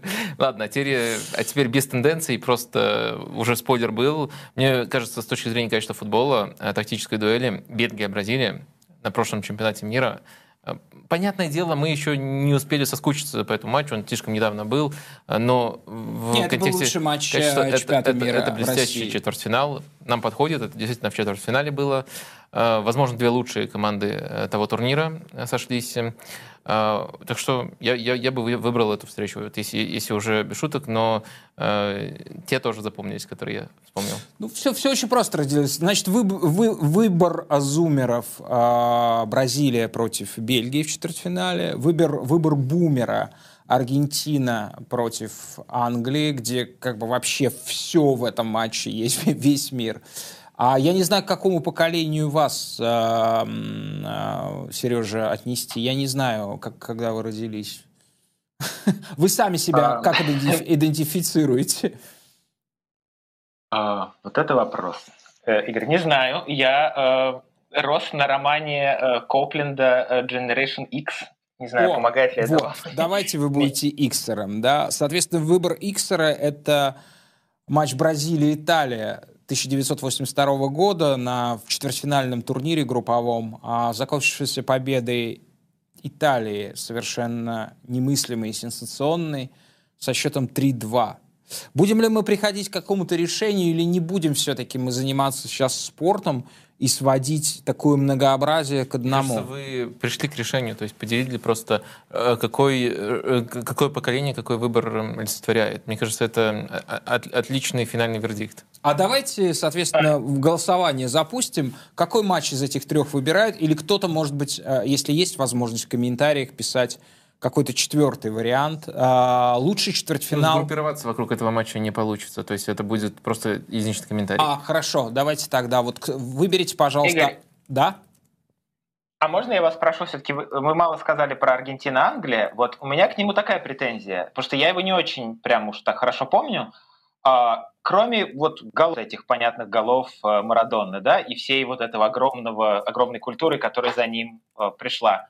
Там вообще было-то что смотреть? Я, я например, да. помню, что что, что Англия практически вернулась в игру, что вот они сделали 2-1, и теоретически они могли там просто загрузить второй, и вообще был бы другой матч. Но а... стоящий это матч в целом? Мне кажется, что стоящий, потому что а, а, а, мне кажется, что ту игру, которую показывал Марадона в этом матче, вообще на этом турнире, и в этом матче в частности, это просто феноменально. А и, мне кажется, наоборот, и, это, и это тотальная здесь... наивность сборной Англии. Я, когда писал текст про Марадону, смотрел этот матч, но они пытались э, зонно играть, это не было популярно, и это было очень неэффективно против Марадона. Они не, не очень хорошо это реализовывали, и вообще Марадоне дали все, все условия. По-моему, Марадона в том матче сделал больше всего вводок э, на вот том мексиканском турнире. Э, так что, не знаю, мне качество футбола там не понравилось, но извините, что встрял. Да, не, не, ну, я, я по-другому оценю. Мне все-таки кажется, что вне зависимости даже от того, насколько как бы, плохо или хорошо играла Англия против него, то, что делал Марадона в этом матче, совершенно изумительно и экстраординарно, да, потому что в любом случае он играл под опекой, а в любом случае он играл под прессингом, а, и в этих условиях, в этом цветноте он творил невероятные вещи. Ну, помимо, а, помимо этого гола, гол, гол, гола столетия, как его называют, да, там были моменты, когда он очень глубоко принимал мяч, уходил тоже от одного, от двух, трех, когда он разворачивал атаки одним пасом, тоже в условиях этой опеки. Вот. Ну и, конечно, сам по себе символ, когда вот эти два гола, я не помню, сколько их, 7 минут разделило, да, и, э, наверное, самая знаменитая фраза, сказанная вообще спортсменом в истории, э, в истории, да, сказанная Марадоной после игры, а, все это какое-то, ну, настолько цельное, а, ну, то, что называется произведением искусства, в котором нет ничего лишнего, да, ничего, ничего не выкинуть оттуда, уже невозможно, да, и вот так это получилось. По-моему, очень показательно, что вы упомянули, что этот матч выходит за пределы самого матча, и что Абсолютно. фраза это... Ну, то есть, чтобы полюбить этот матч, надо вот весь контекст э, изучить. Это не обязательно недостаток, но это просто отличие важное от других матчей. Да, именно поэтому, да, да э, такой матч, такой матч, пожалуй, мне кажется, единственный вообще в истории Кубка мира. Сережа. Да, я только хотел сказать, что да, что возможно, у меня такое впечатление, что возможно это был даже не лучший матч этого турнира 86 -го года, потому что там были прекрасные же игры, там, не знаю... Бразилия-Франция э, с точки зрения качества футбола был лучшим матчем турнира. Четвертьфинал, когда французы по пенальти обыграли э, Да, да, я его смотрел тоже, и поразительный матч, прекрасный. То есть я когда посмотрел, я подумал, что почему так так высоко ставят Бразилию 82 -го года и немножко забывают про 86-й, когда они были, конечно, все постарше, но во многих отношениях не хуже. Вот. Да, да. Просто, конечно, я согласен, что все, что после этой игры, все, что как бы ее впечатало в культуру, а, оно, конечно, важно, да, оно ее определяет. Да, с точки зрения качества игры, безусловно, матч Франция-Бразилия был лучшим на этом турнире. Это, это, это я отчетливо помню, и действительно ни в полуфиналах, даже близко, ни в финале, хотя у него был э, довольно прихотливый сюжет, ничего никто не приближался к этому. Не хотите, находясь на высоте 10 тысяч метров над уровнем результатов, отобрать у Италии этот титул и вот сейчас э, в эфире нашего подкаста передать его Бразилии? Нет. Нет, нет, я не готов, потому что там, там было много всего э, у Италии в, в, в, в том, что случилось после группового турнира. И дальше были прекрасные матчи, уже проведенные с позиции силы, в том числе финал, да, когда просто летающая уже Италия разорвала Германию. Понятно, что Германия в каком состоянии была. Но мы об этом позже поговорим. Сережа, огромное спасибо. Мы все-таки а, мы, мы, мы показали скорее многообразие, мы не стали к, к чему-то единичному сводить э, четвертьфиналы и выявили три для разных поколений, для зумеров, а, для иксеров и для бумеров. А, три, три варианта лучшего четвертьфинала в истории Кубков мира. Сережа, увидимся с вами а, накануне полуфиналов. Вам предстоит выбрать лучший в истории полуфинал. Это будет очень легкая работа, но, скорее всего, вы выпендритесь и выберете что-то свое. И, док, и, и доктор, разумеется. Я, кстати, знаю, какой матч будет легким выбором. Спасибо, Сереж, до встречи. Все, спасибо. Все, Ваканда Forever. Все?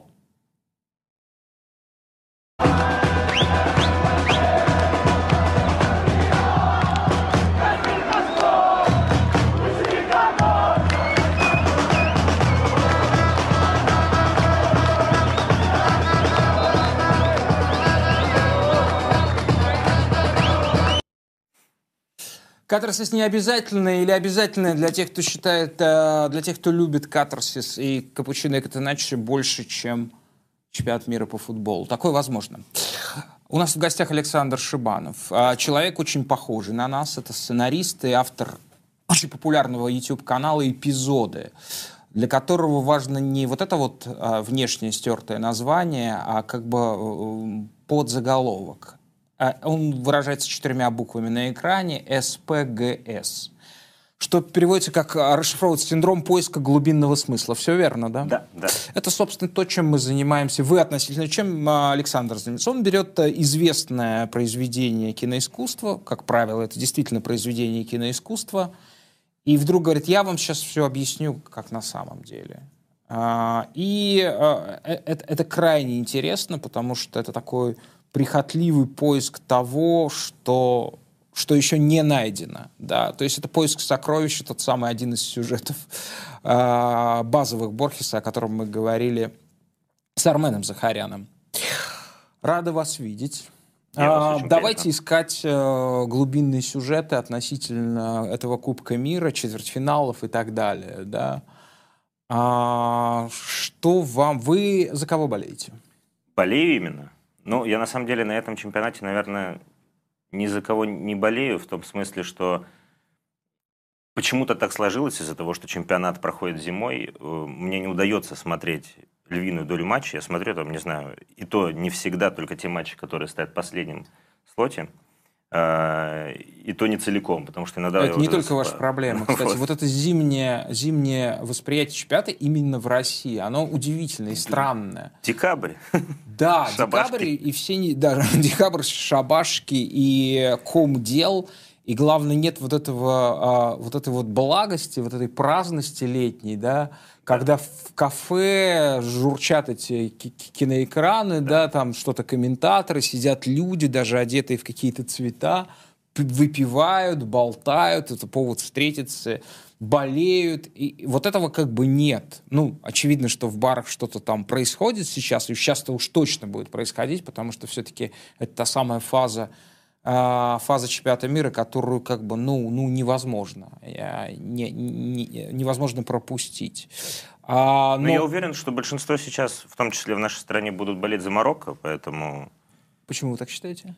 А всегда же, когда андердог проходит настолько далеко, ты начинаешь симпатизировать ему. Плюс, как мне кажется, э, в отличие от многих андердогов больших турниров прошлого, Марокко очень симпатичная команда. И... Хотите чаю? Нет, спасибо большое. А. Вот. Ну, как минимум для меня, э, когда мы... Э, я вот недавно обсуждал, слушайте, я уже даже не помню, с кем я обсуждал, эм, команды, которые могут выйти в четвертьфинал. Э, и очевидным был тот факт, что у Марокко, например, в отличие от сборной Испании, есть лицо одного какого-то человека, за которого, которого ты можешь проассоциировать с командой, и переживать именно не столько за саму страну, сколько за то, что вот очень хочется, чтобы он прошел дальше. Вы имеете Я... в виду вратарь, конечно же. А, почти. имею в виду Хаким Зиеша. А, вот. А... Вот видите, как по-разному. Я думал, что все... Кто-то назвал бы еще Хакими. Ну, а я назвал Софьяна Амрабата, э, лучшего футболиста мира на сегодняшний Просто момент. мне кажется, Зиеш настолько, эм, как будто, я не знаю, это впечатление подкрепленное, не подкрепленное ничем. Э, он настолько недополучил от своей карьеры, что вот сейчас вполне возможно какой-то его шанс. Ну, почему недополучил? В Аяксе он еще как, как получил? Это потом а его В каком возрасте он попал в Аякс? По-моему, ему уже было там за 25 точно. То есть он очень долго в Голландии, в, мне кажется, действительно в недооцененной роли был. В Челси не реализовался полностью. Вот в Челси это, конечно, прям... Причем я был уверен, что он там выстрелит. И он начинал, по-моему, это неплохо. Относительно многих игроков, которые переходят в Челси, все уверены, что у них что-то получится, и ни у кого не получается кого не практически. Кроме э, Мейсона Маунта, да, пожалуй. Он же воспитанный. Он же воспитанный, да. Ну, значит, этот, значит, этот э, пример не работает. А какие сюжеты вас э, волнуют э, из тех, что могут случиться или уже Именно случилось? на стадии четвертьфинала? Вообще целиком э, турнира или на стадии четвертьфинала? Ну, эм, давайте опустим то, что уже случилось. Мне кажется, бессмысленность, несмотря на то, что формат СПГС подразумевает разбор именно известного угу. и какого-нибудь культового кино. Э, давайте искать глубинный смысл в будущем. Вот, вот я, да, я предлагаю к этому перейти. Эм, у нас есть 8 команд, да, и эм, давайте... Нет, 7. Семь, понятно. Семь, Я семь команд. слушал вас уже целый час, даже понял, о ком вы. Um, Шесть. Вот сейчас перестал понимать. Я тоже. Ну, слушайте, доктор, ну вы-то должны ловить на лету такое. Ну, хорошо. А, насчет Аргентины, на самом деле, сомнительно. Я хочу обсудить Аргентину, на самом деле. Да, там другая есть не команда. Давайте вот. скорее обсуждать, давайте все восемь пока обсуждать. Хорошо. Не получится вот именно обсудить все восемь с точки зрения того, эм, я сейчас буду говорить исключительно за себя, и самая главная ремарка, я не пытаюсь эм, предугадать, чем все закончится в четвертьфиналах. То есть это не вопрос ставок и споров. Нет, э, да. мы здесь предугадываем только одно. Получим мы каторс в финале вот. или если нет? Мы говорим это об этом, все задумано только для этого. Если мы говорим об этом, то эм, удивительно, но эм, те команды, которые, наверное, вызывают симпатию лично у меня на этом чемпионате, безусловно, у меня вызывает симпатию э, сборная Нидерландов. Я продолжаю называть их голландцами, и очень все трудно сейчас. Все, все, все правильно, а, да. И сборная Бразилии. Угу. И вот с недавних пор начала вызывать э, какое-то определенное чувство сборная Марокко. А, я себя поймал на том, что а, мне не очень интересно было бы увидеть, как они пройдут в одну четвертую финала. В полуфинал. Ну, в полуфинал, да. Ага. Не очень интересно не с точки зрения болельщика там футбольного. Не очень интересно. Нет, не очень не, интересно. Не очень интересно. Мгм. Да, потому что вот если мы говорим о каких-то эмоциях, о том, что потом мы будем обсуждать, о том, э, чем запомнится чемпионат мира, мне как раз интересно эм, какое-то спорное зерно. Да? Вот э, до сих пор открыт вопрос, а заслуживала ли Португалия, например, победы на своем евро, или э, Греция победы на своем евро. Вот. Все-таки сам по себе факт того, что выиграла в том году не Франция, а Португалия, он заставляет задуматься... Вы имеете в виду Евро Евро. 2016, да? Да, Мгм. он заставляет задуматься о том, что э, это была некая конечная точка во всем турнире, которая позволяет этот турнир целиком смотреть, ну, в разрезе сборной Португалии, как некое произведение. И уже отсюда, э, я не знаю, пересказывать э, в будущем своим детям, э, более потомкам позднего поколения, э, Как э, Криштиану работал на команду единственный раз в Тип- своей жизни. Типа того, да. И, то есть э, не пересказывать один конкретный матч, Мгм. не а пересказывать весь турнир с позиции одной команды. И вот удивительным образом я пришел к тому, что э, на этой стадии мне интересен проход тех команд, которые не вызывают у меня симпатии на этом турнире. Потому что именно в них есть э, сейчас определенное спорное зерно, которое вызывает у меня, как у зрителя этого турнира, как некого произведения, чувство противоречия. Я вроде и должен бы переживать, но и э, я не понимаю, почему я должен переживать, например, такому противоречивому персонажу, как тот, кого мы сейчас будем рассматривать. И это очень прикольно с точки зрения современных кинотенденций. Ведь сейчас эм, из того списка видов героев, которые существуют в драматургии в целом, самый популярный это антигерой. Вот. А вы думаете, до сих пор так?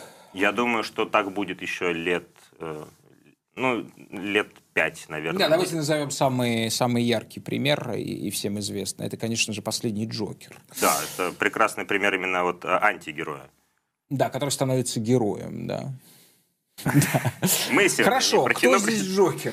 Слушайте, давайте для того, чтобы понять, э, как это вообще устроено, я чуть-чуть издалека зайду. Вот э, в этом турнире, если мы предполагаем, что э, одна команда идет от начала и доходит до конца, мы же рассматриваем турнир как некий путь э, героя. В нем 7 матчей, правильно? И нам нужно эти 7 матчей распихать на 3 акта. Таким образом, у нас же любое произведение с точки зрения драматургии делится на 3 акта, правильно? Или на пять. А, давайте на 3 поделим. Строго, строго, Александр. А не, я просто пока сидел, одно дело смотреть эту передачу, когда ты дома сидишь или в транспорте едешь и смотришь э, ее там на экране смартфона, а другое дело за шторкой, э, сидя с э, техниками, которые обеспечивают это все. Я понял, что я себя закопал, придя туда, где я буду казаться дилетантом. Вот. Даже, наверное, с точки зрения подачи материала. Поэтому, простите, сразу У вас за нет сумбур. тактической доски. Вот, это ужасно, да. Вот, Вы видите? должны были тактическую доску принести. А, да. мы, сколько здесь есть? 7 фишек? Можем есть, воспользоваться? Кстати, есть. А, ну давайте, почему Если бы нет? Будет. Почему нет? Давайте попробуем. Так, нам надо оставить 7, это да, у нас 6, вот еще одна, а 4. Вот так. Как Опс, быстро вы это все. сделали. Ну ладно, видите. А, так. Почему 7? Смотрите. классическая драматургия Давайте. говорит о том, что любое произведение у нас делится на три акта. Второй акт э, делится еще пополам. Как правильно мне? Вот так вот, если поставить. А, вот я вижу. Да, всё нормально. Смотрите, да. А, второй акт делится еще пополам, э, потому что он больше в два раза, чем первый и чем третий. То есть он в сумме он равен э, двум этим актам вместе взятым. Ам, в этом делении у нас есть, э, назовем их тремя ключевыми точками. Три ключевые точки. Значит, первая точка вот эта.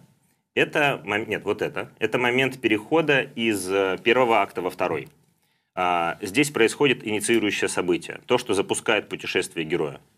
Э, Скажем так, то, что выбивает его из равновесия относительно его обыденного мира и заставляет пытаться в это равновесие вернуться. Это самая простая, это самая простая точка с точки зрения описания чемпионата любого состязания подобного плана Э, потому что цель-то всегда одна у любой команды – это выиграть кубок. И, следовательно, инициирующее событие, вот эта точка, она меняет равновесие либо в одну, либо в худшую сторону. Нет, в случае ага. с Англией там другая а, есть еще... Есть еще неосознанное не, желание. Есть осознанное желание вызывать раздражение по всему миру и неосознанное выиграть Кубок мира. Ну, может быть.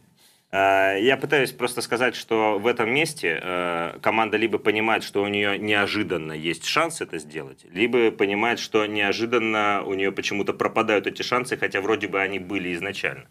А вторая очень важная точка – это вот эта, она называется кризис. Это то место, где второй акт становится третьим актом, и в этом месте главный герой, а, он э, сталкивается с выбором, у которого нету хорошего варианта. Есть только два плохих варианта. В любом случае он что-то потеряет, очень важное. И эта потеря будет очень невосполнима, он должен выбрать, что же он потеряет. Э, согласен ли он там условно потерять жизнь ради славы или наоборот, сохранить себе жизнь, но остаться безвестным. А есть еще вот такая вот точка, в середине второго акта она э, существует. Эта точка обычно обозначает символическую смерть главного героя.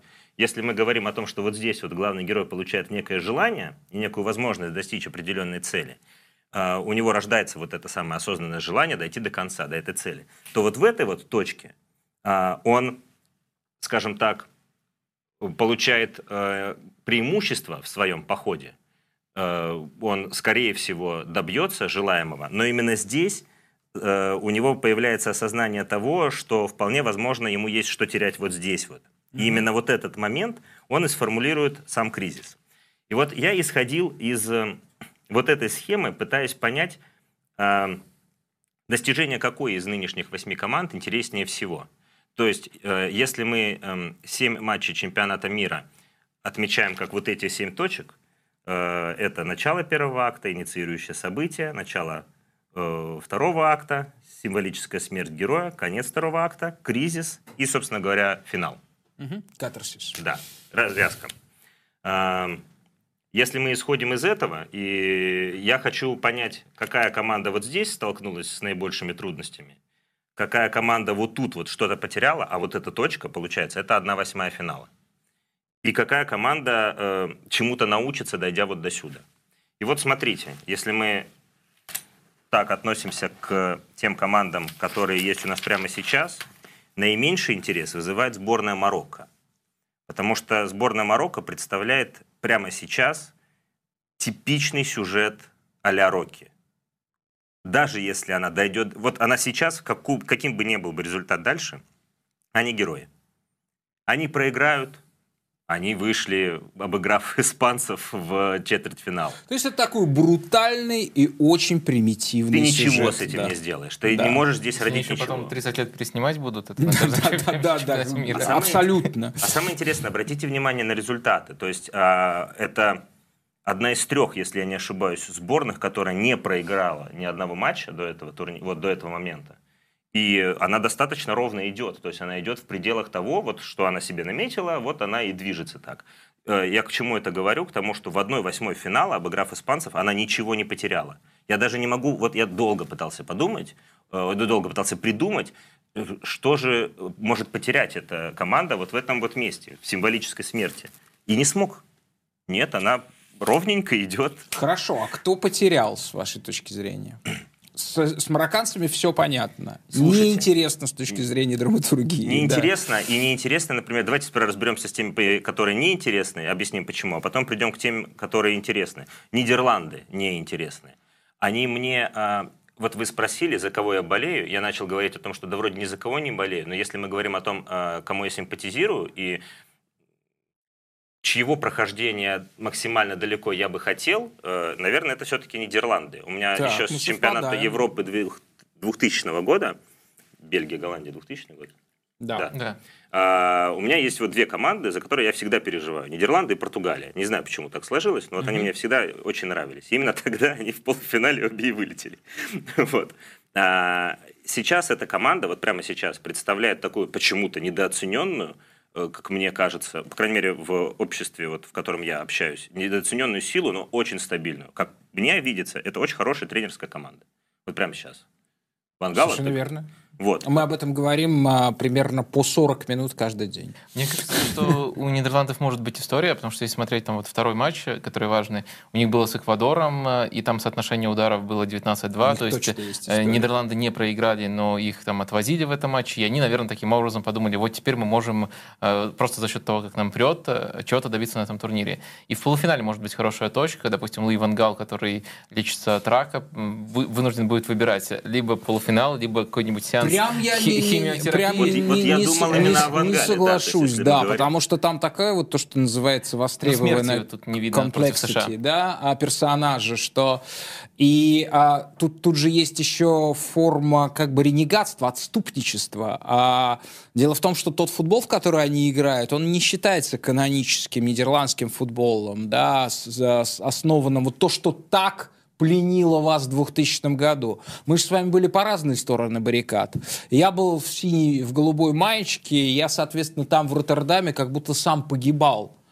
А, я, я, я помню это, мне было физически больно, а когда За- Замброту удалили, и без того умеющая доминировать голландская команда, все это превратилось в страшную, страшную осаду, где голландцы были похожи на испанцев, а итальянцы были похожи на э, голландцев там 17 века, да.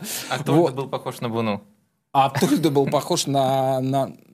Да, кстати, да. И вся, вся эта героика, да. Вот, поэтому... м, Хорошо. Ну, как бы мы, мы, мы здесь не принимаем. Нам нравятся Нидерланды. Мне На- тоже нравится. на- Я не и нам понимаю. нравится с точки зрения именно вот этой э, теории, те- те- теории жанра, да, А теория... что она потеряла в 1-8? Вот, вот прямо сейчас. В чем ее... В 1-8 ничего. А, Восьмой только приобрела. На групповом турнире она поначалу потеряла репутацию, которую мы раздули с доктором с ней. Играя в какой-то странный уклончивый такой троллинг, а, троллинг-футбол, прячась как будто, маневрируясь, а, в кустах сидя, да. Но кажется ли вам, что у этой команды есть какой-то внутренний конфликт? То есть, что есть... Вот я сейчас смотрю на нее, и я не вижу причин, кроме других команд, то есть кроме внешнего конфликта, который мог бы помешать голландцам, нидерландцам. Нет, сейчас она выглядит после именно 1-8 Кажется, как выиграть. абсолютно цельной Вот об этом. здоровой, там, Мне кажется, конфликт как раз таки в том э, канонический, не канонический стиль. То есть э, Луи Ван Гал, который, кстати, яркий представитель этого стиля, который делал еще Аякс в 95-6, э, мне кажется, он, он внутри себя что-то убивает, э, когда пытается играть не так, Возможно. как привык. Но это было Возможно, уже в да. 2014 году. Может быть, фильм про это уже просто сняли. Хорошо, с вашей позиции по Нидерландам мы, мы- ее не принимаем, но понимаем дальше. А, Бразилия, они...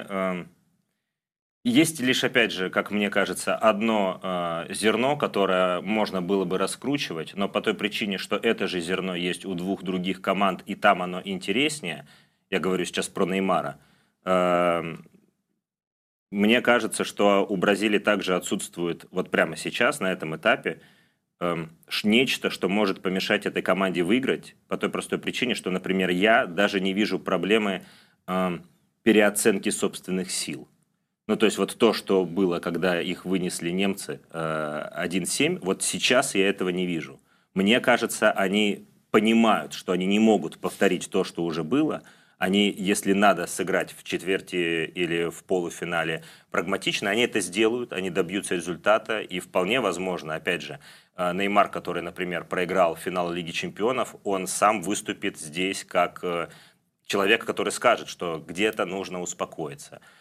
Э, Я не чувствую в этой команде, опять же, того нерва, который позволит мне в будущем рассказывать историю о покорении сборной Бразилии чемпионата мира 2022 года. Соглашусь, соглашусь, хотя есть, э, э, так скажем, подистория очень важная, связанная с тем человеком, о котором мы сказали, Неймар, да, потому что вот для него, если рассматривать вот эту дистанцию всю, да, а, вот эту драматургическую дистанцию, если всю жизнь, да, то для него, конечно, это форма излечения. Он здесь нашел себя, но для этого мы должны взять вот Ну, Вы именно... выдержите еще один фильм про Неймара. Вы же от Амазон видели вот эту, где он...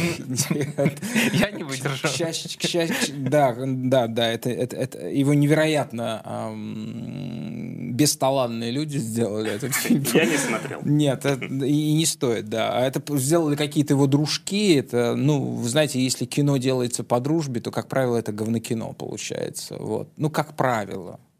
Вот, поэтому, поэтому там все очень плохо с кино. Это документальный фильм.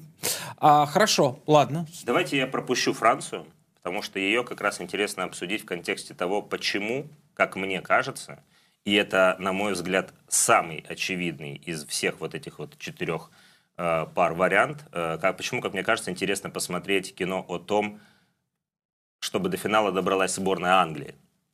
Мне не нравится сборная Англии. Mm-hmm. Ни на этом турнире, ни на любом другом. А, особенно на последних двух, на Евро и на прошлом чемпионате мира. А, я почему-то не считаю это футболом. Ну, то есть... Вы абсолютно можете не объяснять, потому да. что вы, вы солида, мы солидарны. Но при этом я вижу, э, вот здесь я могу ошибаться, потому что, опять же, в вопросах тактики и всего остального, но я сильно плаваю, там, любой мой товарищ, э, который там со мной ходит на стадион, это подтвердит. Однако мне кажется, что Англия чемпионата мира последнего и Англия последнего э, чемпионата Европы отличаются друг от друга с той точки зрения, что как будто бы, э, вылетев на последнем чемпионате мира от хорватов, Англия, как некий вот совокупный персонаж, э, они решили, что а чего мы там неслись-то вперед? Давайте попробуем успокоиться. Давайте попробуем играть э, вот в этот скучный футбол, если он приносит результат, если он эффективен. И вот они дошли до этого финала с Италией. И они были ненавидимы именно из-за того, что они приняли такое решение. И как будто бы, если мы говорим там, я не знаю, о боге или о футбольном боге, как о сценаристе, получили, да, они, по полной программе. они получили за это вот решение... Э, Воздаяние. Да, потому что это было неправильное решение, ребят. Вы все-таки хотите получить кубок, значит, вы преследуете осознанное желание, а с точки зрения законов драматургии вы должны были выбрать нечто другое, и тогда бы вам бы воздалось, но нет, они получили вот э, то, что, то, на что и напоролись. И вот они уже подошли к этому турниру, получается, попробовав оба варианта. И теперь Саутгейт думает, а что мне выбрать?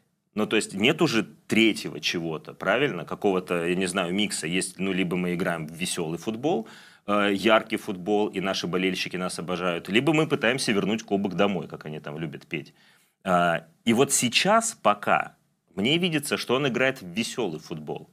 Но такое ощущение после последнего матча у меня сложилось, что сейчас, вот в ближайшем матче, особенно с такой Францией, он вернется к своей позиции. И мне кажется, выиграв матч с Францией, э, показав точно такой же скучный футбол, как на последнем чемпионате Европы, он снова поймет о том, что так я хочу все-таки выиграть или я ладно, значит дальше мы вернемся вот в это ненавидимое состояние, но мы попробуем дойти. И представляете, какой выбор у него будет в финале? А представляете, если в финале дело опять дойдет до пенальти? Ну, то есть это будет такой флешбэк назад, что вот он прям... Я согласен с вами, Саша. Это, Абсолютно это согласен. Самый, мне кажется, это, поверхностный, самый учитывая то, что, а, да, учитывая, что, собственно, теория драматургии, это, конечно, является изобретением ну, скажем так, а, нет, это греческое изобретение, вот, но в, вот в тех терминах и именно в такой э, расстановке это, конечно же, английской цивилизации, да, ее широко понимаемой, да, то, конечно, Гарри Саутгейт абсолютно персонаж а, вот э, услов, романного, телевизионного романа последних 10 лет, да. Вот этот вот человек, который утром а, думает так, что ну я уж точно вот так буду жить, но к вечеру все переворачивается до, ну, я не знаю, Хоумленд, да, допустим. Но мы сейчас во втором сезоне сериала про него на самом деле. Ну, да, есть... да, да.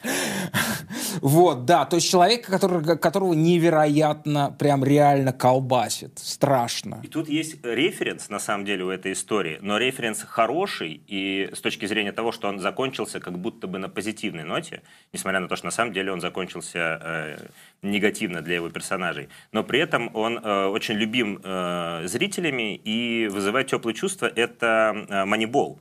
Потому что «Манибол» как начинается? Что вот менеджер, э, которого играет Брэд Питт, он, э, если я правильно помню, он проиграл первую серию плей-офф. То есть он вышел в плей-офф, И вот он проиграл первый, э, как не первый матч, это первый тур.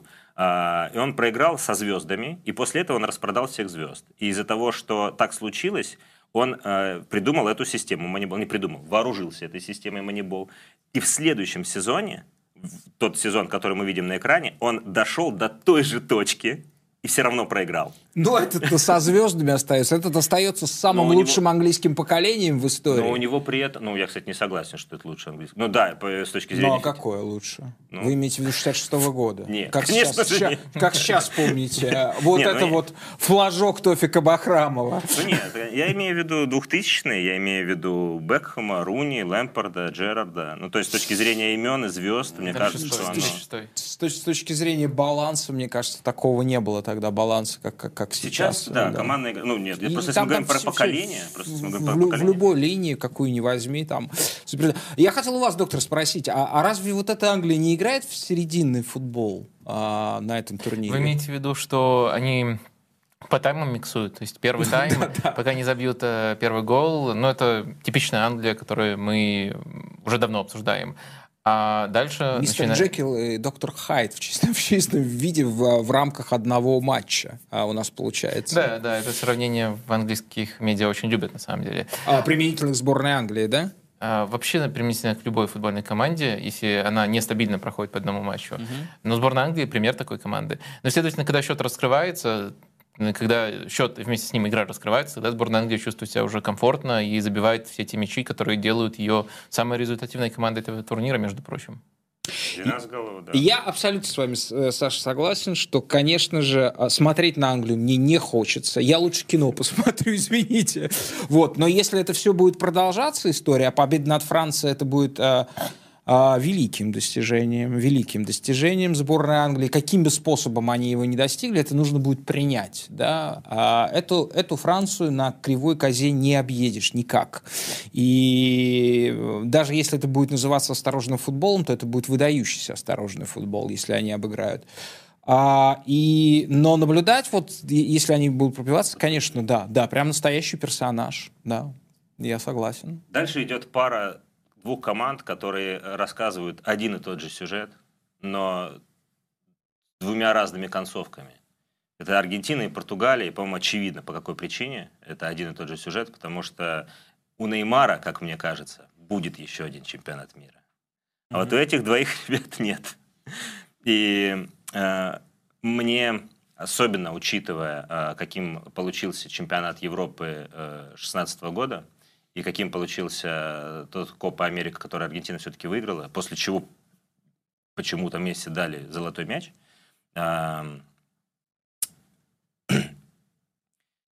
Как мне это видится? Вот прямо сейчас обе команды с разных сторон подошли к одному и тому же моменту. Вот у Аргентины, несмотря ну, то есть из семи голов, в трех он вообще не поучаствовал, вроде как. Но очень сильно прослеживается Месси-зависимость. И очевидно, что это э, команда не тренера, а игрока.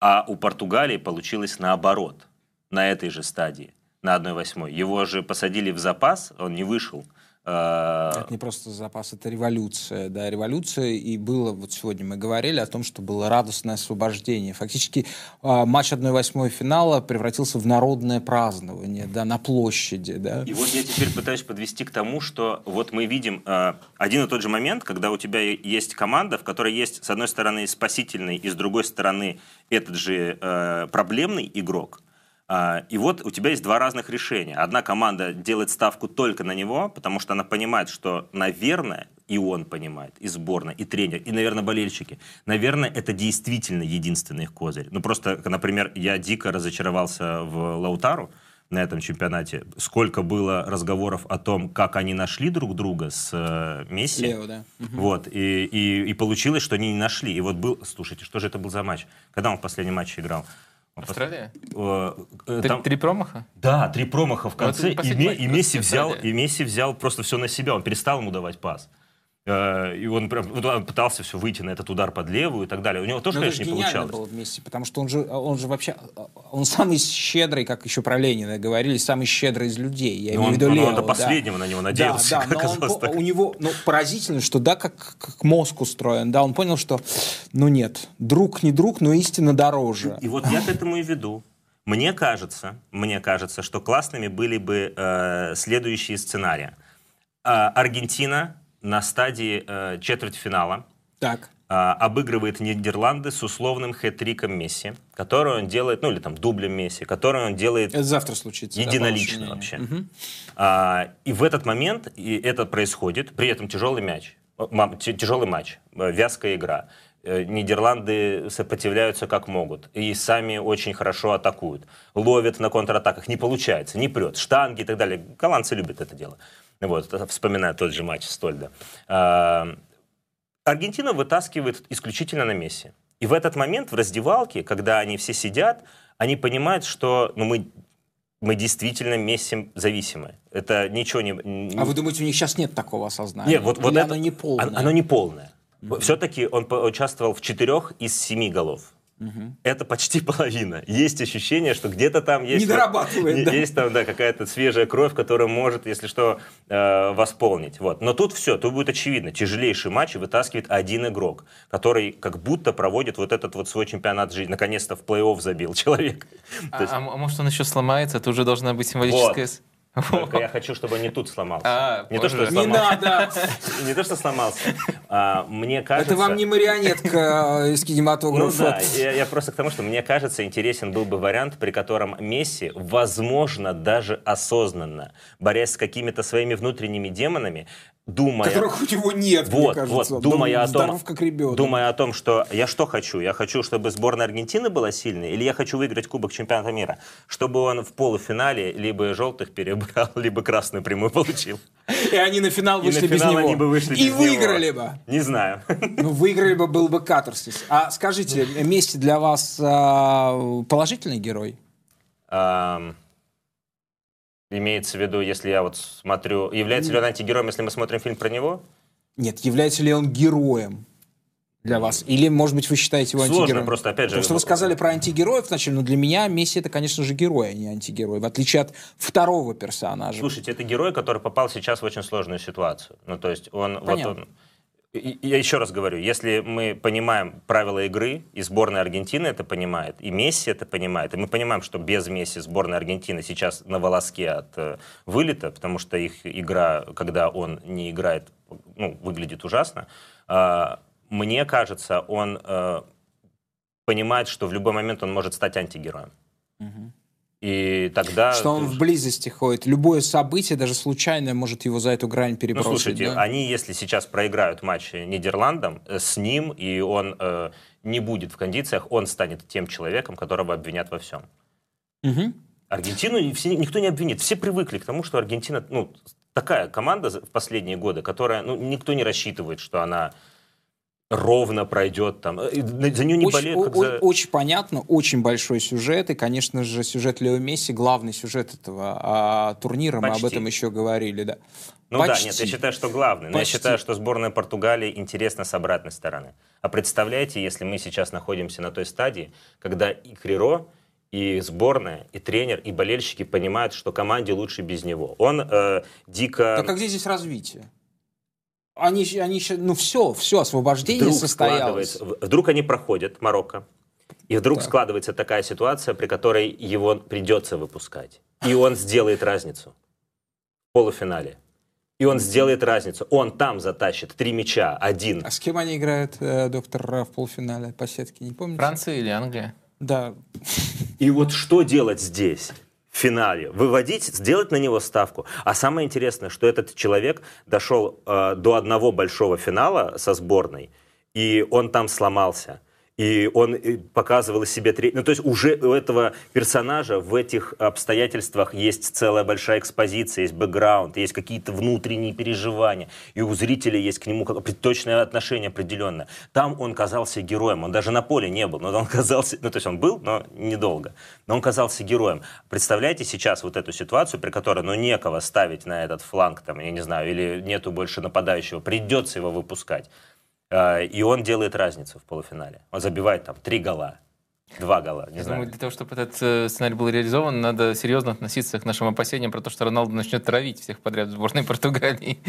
Нет, а он сейчас наоборот. Ну, то есть, ну, опять, мы же говорим про гипотетический кинорасклад. кинорасклад Это да. Я просто к тому, что очень глубокий состав у сборной Португалии, там на любую позицию есть кого выпустить. Может быть, Э, сойдешь Согласен. с ума, как, как Макбет, да, и действительно начнет... Ну, я, кстати, думаю, что матч с Марокко будет э, тяжелым. Он будет э, много борьбы. Да. Поэтому По- всё Да может не то быть. слово. Там, там ожидается супер низовой матч, где Марокко выставит ровно ту же систему. Но это мы обсуждали, что и с Испанией, и будет ее а, придерживаться. Ну что? Хорватия Три... осталась. А, вы еще что-то хотите про Хорватию сказать, да? Слушайте, э, что вот я смотрю на счета, э, на счета неправильно говорить, я смотрю на счет каждого На матча счета сборной. мы тоже смотрим На счета, иногда, ну, да, как и вы. Ничто человеческое нам не чуждо. Я смотрю да. на результаты. Хотя доктор, по-моему, никогда на счета свои не смотрит, да. Э, Вы понимаете, что сборная Хорватии э, играет в ничью до сих пор с того чемпионата Европы? Нет, с того, да, с того чемпионата мира. То есть она вот, эм, она как начала, в какой же момент это, я не помню, она то ли с группы начала играть в ничью, а в плей-офф почти весь прошла по пенальти, кроме финала. Вот она до сих пор играет 0-0, 0-0, 1-1. Мгм. И на Евро тоже с Испанией. И она... Подождите, в полуфинале они тоже по пенальти а, прошли, прошли в Англию. 18 году? 18 Англию, да. А, точно, точно, точно. Говоря точно. вот о Конечно, Я же в Петербурге да. смотрел, а, как сейчас помню это. То есть, э, и она при этом, эта команда, э, я просто пытаюсь понять, э, матч Бразилия-Хорватия это матч максимально э, такого прагматичного, закостенелого уже в течение четырехлетнего отрезка футбола, который главный результат, мы дотянем, главный результат, мы вытянем, на морально-волевых и так далее. Мы все, сделаем, не раз это делали, у нас есть какие-то такие вот определенные бойцовские качества, и реально почему-то работает. И Бразилия, которая играет вот э, как скорее, в Ришарлисоны, Рафини и так далее, которые перед голом мяч жонглируют головой. Это же прям ну, какое-то золотое противостояние, и кто бы тут не выиграл, тот э, научится, даже не так, хочется как будто бы, чтобы Бразилия оступилась о Хорватию, э, не пройдя ее там, по условным пенальти, чтобы они поняли, так, вот, э, что, наверное, сейчас, вот в этом конкретном футбольном периоде в истории, Жога Бонита не работает. Ну, то есть работает вот условные хорваты или вот эти скучные португальцы 16 Так а в чем года. изменение хорватов будет состоять? Я, я не Поколение. представляю. А, У них подошло- но они, к- они играют в одном жанре, да, У как них бы подошло к концу бесконечно. Все, оно вот сейчас, оно, э, они, Так а почему бы им не остаться до финала в этой же роли? вот я и хочу, Выигрываем по пенальти. Вот, я и хочу, чтобы они дошли до финала, и э, я не понимаю, они должны либо проиграть, либо выиграть для того, чтобы тот молодняк, который сейчас, грубо говоря, подтягивается к э, вот этому костюку, который был и 4 года назад, и даже, по-моему, он был чуть ли, ну, 6 лет назад точно он был. Вот. Он всегда был, просто раньше никакого их тренировал, и поэтому мы не замечали. Слушайте, вы хотите, знаете, чего от хорватов? Вы хотите, чтобы это было как Алиса в городах Вендерса или Дедмен, да, где, где, соответственно, есть мотив путешествия, нет, нет изменения героя. типа, главное, да? это путь, Да, да, да, да. Это путь просто, просто полено плывет по, по- по реке, да, и все. А, а- и, и- и- а рядом проплывающие трупы врагов. Просто один, второй, третий, и все время серия пенальти. Вот что вы хотите. Здесь вы хотите роуд-муви, от, чтобы Хорватия, может быть, да? может быть, да, Изменений типа, никаких, А теперь, ноль. а теперь ваш этот, вот вам флаг, а теперь все, я Да, да. отжил всё. И- Здесь просто самое интересное, э, я вот слушал ваш разговор о четвертьфиналах 80-х годов с участием, а, ну нет, там была сборная а, в одном была Бразилия. Э, Я просто к чему веду? Э, Как мне кажется, что Бразилия, что Хорватия на этом чемпионате мира показывают ровно тот же футбол, который они показывают всегда, примерно, плюс-минус. Одни Так. играют в красивый футбол, надеясь на то, что они лучше владеют мячом, чем другие. Ну, это очень стереотипное, конечно, представление Бразилии, но не суть. А другие играют в футбол, который, ну, мы, мы пересидим. Мы вас переждем и дойдем до финала. Есть красота и в Хорватии. Ну, там, Своя, где да. Модрич, там красоты, э, красота сама собой рождается, даже если это бетонный, бетонный пейзаж, даже если это парковка торгового центра, да. Я вот Можно почему- красивый, он красивые граффити делает. То, о чем вы сказали, главное это путешествие, а не цель, подходит обеим сборным. Бразильцам и хорватам? Конечно. Мгм. Потому что я не верю в тот э, вариант, при котором бразильцы сейчас, получив оплеуху от хорватов, задумаются такие, знаете, как немцы в свое время, или вот как раз англичане в свое время, так, надо что-то менять у нас в системе подготовки футболистов. Нет, они все равно приедут четыре- через 4 года к каким-то составам, но которые будут кутить и радоваться. И... Но они, там есть у них, конечно, и, и Нюансы. другие Я же говорю, у меня да. достаточно в этом случае Ну что, стереотипное четыре, представление. четыре, четыре сюжета а, этого чемпионата мира, вполне себе выдающихся. От а, сценариста, автора а, канала эпизода Александра Шибанова. А Саутгейт как герой психологической драмы, который к финалу понимает, боже мой, а как же мне теперь играть? Стыдно играть в это, но вроде финал вышел, может, последний раз сыграю. Или наоборот, я в финале, я именно сейчас... Мне про- кажется, в этом фильме Саутгейт должен быть наркоманом. Это такой побочный сюжет Точно. будет. Самое главное, ребят, сейчас доставьте к финалу, если это случится, доставьте ему вещество какое-нибудь, скажем, амфетамин, да, из э, герой, один из героев фактически как материал э, синтезируемый э, величайшего, на мой взгляд, э, телеромана всех времен, я имею в виду Breaking Bad. Вот, э, доставьте ему что-нибудь перед финалом, не не сейчас, вот. Это примет, и Англия сыграет в какой-нибудь шампанский футбол. Мне очень интересно посмотреть, Да, что это да. И будет. в финале он сыграет, это будет действительно освобождение. Он проиграет, но это будет настоящее освобождение, когда человек поймет, да хрен с ним с кубком. Главное вот это вот освобождение. Сюжет номер два, э, касающийся, ам, касающийся, сейчас, какая у вас была... Месси. Да, ну да. Месси, Месси получает э, Перебор перебор красную? желтой карточкой или красную вторую в своей карьере. Я не помню, его удаляли, по-моему, один раз, да, за Ну, всю карьеру, да. А, и Аргентина выходит а, в финал без Месси. И таким образом это будет история про то, как а, индивидуальное становится всеобщим, да. Причем кстати, это важно заметить, это не должна быть травма. То есть для того, Нет, что- травма фигня. Да, то есть для того, чтобы Ну или сра- такая травма, чтобы, Да знаете, не, вот не. э, прям а, Просто если в это, трав- если это травма, то это не он виноват. Да, а да. если это нарушение, то это психологическая борьба. Итак, э, сюжет номер два. Аргентина выходит без Лео в финал. И, э, наконец, индивидуальное э, становится всеобщим, да, становится об- общей целью, и Аргентина учится жить без Лео. Сюжет номер три. То же самое, но наоборот. А, третья команда. Португалия. Да, Криро тащит полуфинал, делает три гола, Да, и мы не знаем, что делать с каким-то ним причинам, по каким-то причинам Португальская республика снова превращается в монархию в полуфинале. И монарх выручает республику, а, отчаявшуюся, да, а, забивает, скажем, два гола решающие, ломает этот полуфинал против а, Англии или Франции. И а, дальше, соответственно, вот она дилемма перед а, человеком, который его а, скинул а, тренером сборной Португалии. Как же играть теперь? Ведь всем известно, что без него лучше, чем с ним теперь. Но ведь он это сделал. Мы бы не оказались бы в финале, если бы не он. Что делать? Вот эта дилемма, которую будет решать португальский тренер до финала.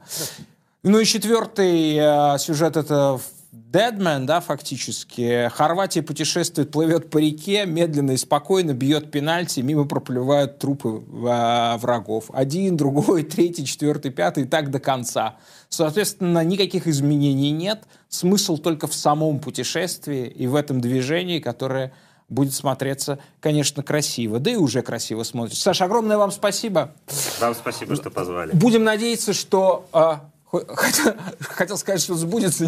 Я не хочу, чтобы сбылись эти сюжеты. Я, я- я желаю победы Нидерландам, да, Да, а вот, а, на этом турнире. Вот. Но если вдруг не Нидерланды, то давайте тогда за ваши сюжеты болеть. Они крутые. Спасибо, вам большое. огромное. Спасибо.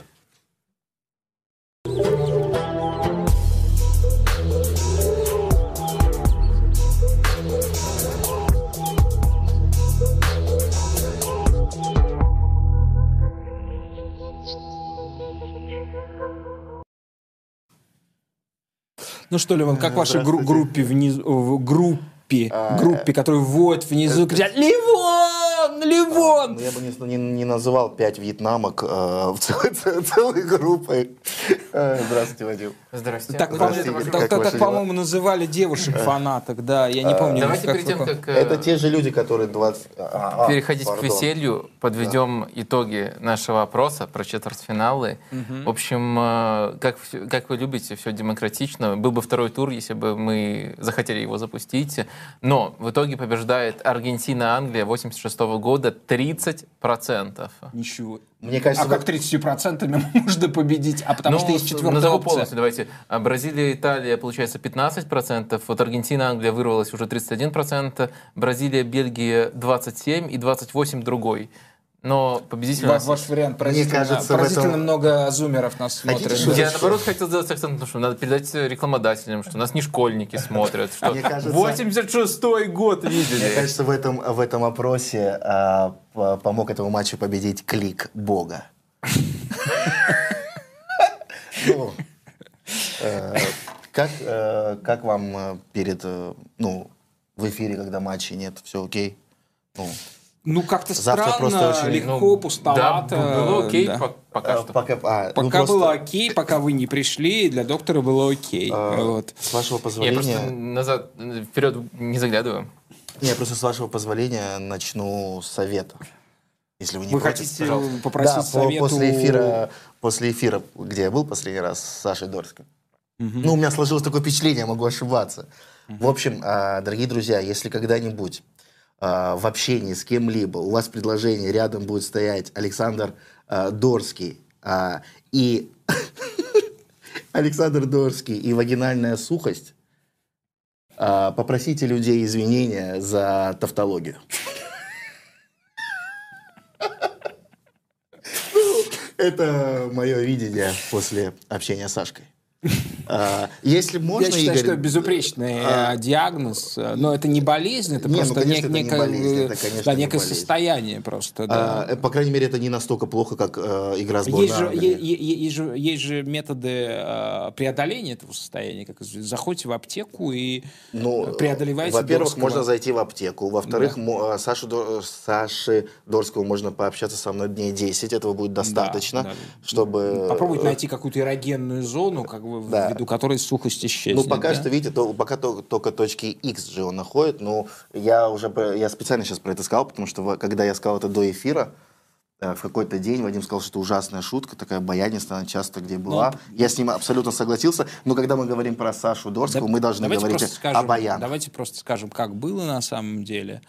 Никаких не было последствий этого, ни, ни- ну, но э, доктор ударил после этих слов, э, просто ударил Леона после Да. того, как он сказал. Тем более вы так, на тот момент вы уже афишировали ту самую сильную правую. Да, да. Вадим. он, да. Так почему И, тогда э, не было последствий, если сильная правая? а, Вы Я пожалели не знаю, меня? де- Вы меня де- пожалели. дело- дело, возможно, в том, что как гематомы очень быстро проходят у Ливона, у него а, такой марокканский отлив лица. Да, вот. но, но в душе же все остается. Да, а, Да, Боль. Да. А мы же помним, что у марокканцев быстрее проходит э, гематомы. ну, Кстати, меня сегодня спутали с марокканцем. Я выходил из э, подъезда, из дома, в котором не с тем живу. марокканцем, который А. дружил с Криштиану Роналду. А, к слава богу, нет. А, слава богу, нет. А, меня просто реально Почему? спутали, начали Вы не поздравлять. хотели бы дружить с Криштиану Роналду? Я бы не хотел именно так дружить с Криштиану Роналду, как дружат с ним марокканцы. Каким образом, да? Я бы, бы сказал, я бы не хотел быть в этой роли. с ним дружит? А? А? Ну, Ашраф много с кем дружит. Мы, мы все-таки берем другие марокканские взаимоотношения. Как, как хорошо, знаете как это, какой счастливый человек, знаем что он не в контексте. Или это настолько блистательная игра после общения со сценаристом. а, или- Вадим совершенно не в контексте, В общем, конечно. э, Игорь, извините, пожалуйста, если Мне я вас... просто кажется, вы додумываете. а, ну, я фантазирую. Я Ну, пытаюсь фантазировать. Ну, не вы, а примерно 2 миллиарда людей и газеты, которые они читают. Ну, газеты Ну, условные, да. я просто Да. представляю количество шуток и там, естественно... это ну, вот простой школьный хейт Роналду. «Ой, Давайте пошутим, что Роналду гомик. Ух, ух, как смешно. Не, просто есть, на мой взгляд, это же мы же в толерантном мире живем. Просто есть хорошие шутки про э, геев, а Да. есть плохие шутки про геев. Это невозможно толерантному миру внушить, который считает, что а, согласен, что никаких есть, э, хороших шуток про геев быть не может. Не, Вадим должен сказать... Есть только нет, хорошие нет, шутки нет, про нет, Путина. нет, Ну, ну, Вадим а про должен- Путина все нет, шутки Вадим- хороши. Вадим, Вадим должен Все сказать, шутки нет, хороши. Вадим должен сказать, есть хорошие шутки про геев, а есть шутки Ливона. Вот так. Нет, вот э, так. Это так ну, всегда он говорит до эфира. Шутки про Роналду и геев — это шутки о том, что как я ненавижу Роналду. Давайте я его еще вот Нет, тут вот это в уколю. случае, как с Дорским э, э, и вагинальной сухостью нужно извиняться за тавтологию. То же самое С чем вы к абсолютно. нам пришли? Мы А, сегодня в ударе Я, я пришел э, с шутками, которые, опять же, вот э, давайте смотрите, есть две концепции. Моя и ваша, допустим. Я считаю, что мои шутки э, вы читаете лучше. И я, я вас не предупредил, я вам во время эфира послал. Пожалуйста, прочтите Я- вы сегодня. Там всего лишь там 4 или 5, не помню. Сегодня так. Я, я думаю, что нам нужно будет установить, э, безусловно, голосование по поводу озвучки ваших шуток, да? А, ну, что я думают, не что, настолько что думают, э, что думают? э, Да я просто до я, вашего не, я не стал бы подачи не- доверяться э, полностью зрителям по этому поводу, да? Ну, Кто А как тогда решить? читать шутки? Ливон, и, да, или я. А, дорогие зрители, я просто это не, Ну, не это- сейчас. Это, сейчас не будет подкуп людей. Я Да. просто объясню, что если когда когда а, Игорь зачитывает мои шутки, у нас а, рождается, особенно у Вадима, рождается хотя бы эти 2-3 секунды для того, чтобы стебать меня. А когда Вадим стебет меня, у людей, подписчиков этого Возникает канала, смех. Возникает отличие- праздник, отличие- да, они отличие от открывают... ваших шуток, они, да? да? возникает смех, они открывают э, шампанское, в общем, праздник. Хорошо, хорошо. А, вот, да. Ну, поехали, да? Если бы в древней Спарте существовал футбол, слабые дети сами прыгали... Извините. Вот вы меня сгла- сглазили. Слабые дети сами бы прыгали в яму, увидев хотя бы раз игру сборной Англии. Ну, это начальное, это начальное. Мы сейчас, сейчас, сейчас доберемся до, до, до- до пятой. Вам это самое... Ноль, ноль. Лайк поставили. Вам Кто? лайк поставили. А, а лай- нормально? Пойдет? Нет, да- Ну, хорошо. ладно. Это, это раньше было хуже. Окей. Раньше было хуже. Мне так говорила мама. Ой, я не расскажу, почему она так говорила. Давайте. А что, что попросил сделать Роберто? Это хорошая! А, она вторая стоит, это хорошая! Ветер только смех Ливона смешит. Вот Я молчу. умоляю вас, давайте вы не будете вот этот закадровый смех Меня кошмарный, так, я так дадут инфернальный, да. Германии. Что? А вам оно нужно. Вы там умрете С с такой внешностью, да. Вы там всё, я умрете с тоски, господи, это же не пятигорск, там нет пяти... Тоски. От тоски. Футболист Спартака был же такой немец э, турецкого происхождения. Да, классно. Итак, Головка-то что работает. попросил сделать Роберто Баджа перед началом матча против ветеранов сборной России? Он попросил... Он попросил ударить его по лицу, чтобы увидеть хотя бы немного звезд. Реально не специально, мне смешно. Это же хорошая шутка. ну, очень смешно, что вы считаете, что А. Баджу стал бы играть с ветеранами сборной России. Ну, а что, часто такие матчи бывают, куда итальянцы к нам приезжают Конечно, часто сейчас сборная России совсем почему не Шутки же, ездит, шутки играет. же это главное, чтобы Ну, она реальной ну была. да, чтобы все, что описывают, в чтобы жизни это- можно было представить, чтобы, это было в чтобы она состоялась, в Перми в да. 82 году. Чтобы можно было Зять Коля, посчитать шутил, еще как что-то во владении Нет, там, и э, так я- далее. я- да. я- Мне, кстати, очень нравится, на секунду буквально прерву вас, мне очень нравится э, то, как- Замечание, да? как, э, юмористические замечания Вадима. Потому что он всегда в контексте дня, всегда, скажем так, Возможно, тут сыграла роль то, что вы нагнетали так перед этой шуткой. Ты засмеялся, Игорь засмеялся, ты засмеялся, Игорь засмеялся. Ну, может. Ожидание. реприза достаточно такая прикольная. Давайте вы уволите нас и наших зрителей от вот этих субтитров. Что прикольно, что нет. Давайте вот увольте нас от этого, потому что Извините. Александр Мостовой является фанатом, да, Ливона, что давно известно, и даже прислал свою шутку. А, ну вот, соответственно, это шутка от Мостового, потому что мы сегодня уже демонстрировали знаки растущего влияния Каждая его цитата Не, меня смешит. и- и Мостовой, то, что такая коллаборация сейчас работает, это огромное достижение шоу «Катарсис». Итак, Александр Мостовой прислал Ливону шутку, отозвавшись на его шутки, да. Однажды Игорь Шалимов, отдыхая на море, начал спасать утопающего. Игорь Шалимов. Дайте попробую угадать. Там в конце будет э, про то, что от перегара задохнулся, да? Игорь, да, Это... Ну, это такая же читаемая шутка, как... Игорь достал как- девушку на берег, начал делать дыхание рот в рот, и девушка тут же скончалась от алкогольного отравления. Ну, это, не смешно. эфира это не, я- слышал. Какой Я слышал до эфира? Я же говорю, это, такая же читаемая шутка, как э, про Люка Гениально, гениально. А До этого, когда вам действительно представили возможность не выглядеть таким умным, вы не угадали ни одного продолжения. Подождите, подождите, я же не говорю, что я могу угадать каждую шутку. Я говорю, что бывают настолько да. плоские читаемые шутки, которые я могу угадать. Следующее. Архивное видео из раздевалки «Спартака» с голым Юрием Кофтоном. Можете продолжить. Главная причина, главная причина, по которой Надежда Карпова стала лесбиянкой.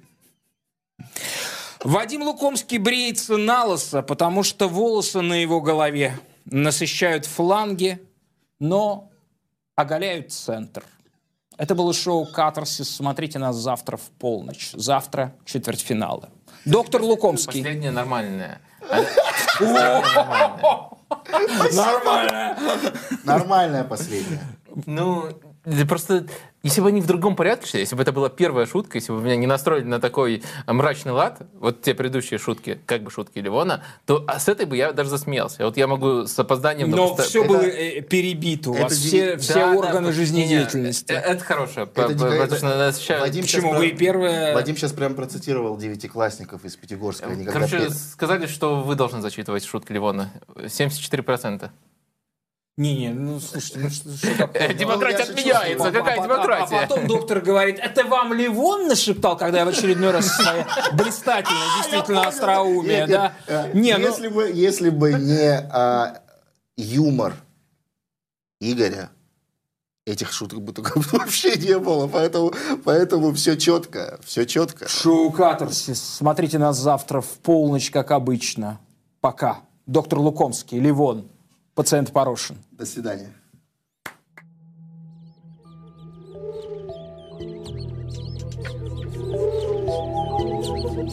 Thank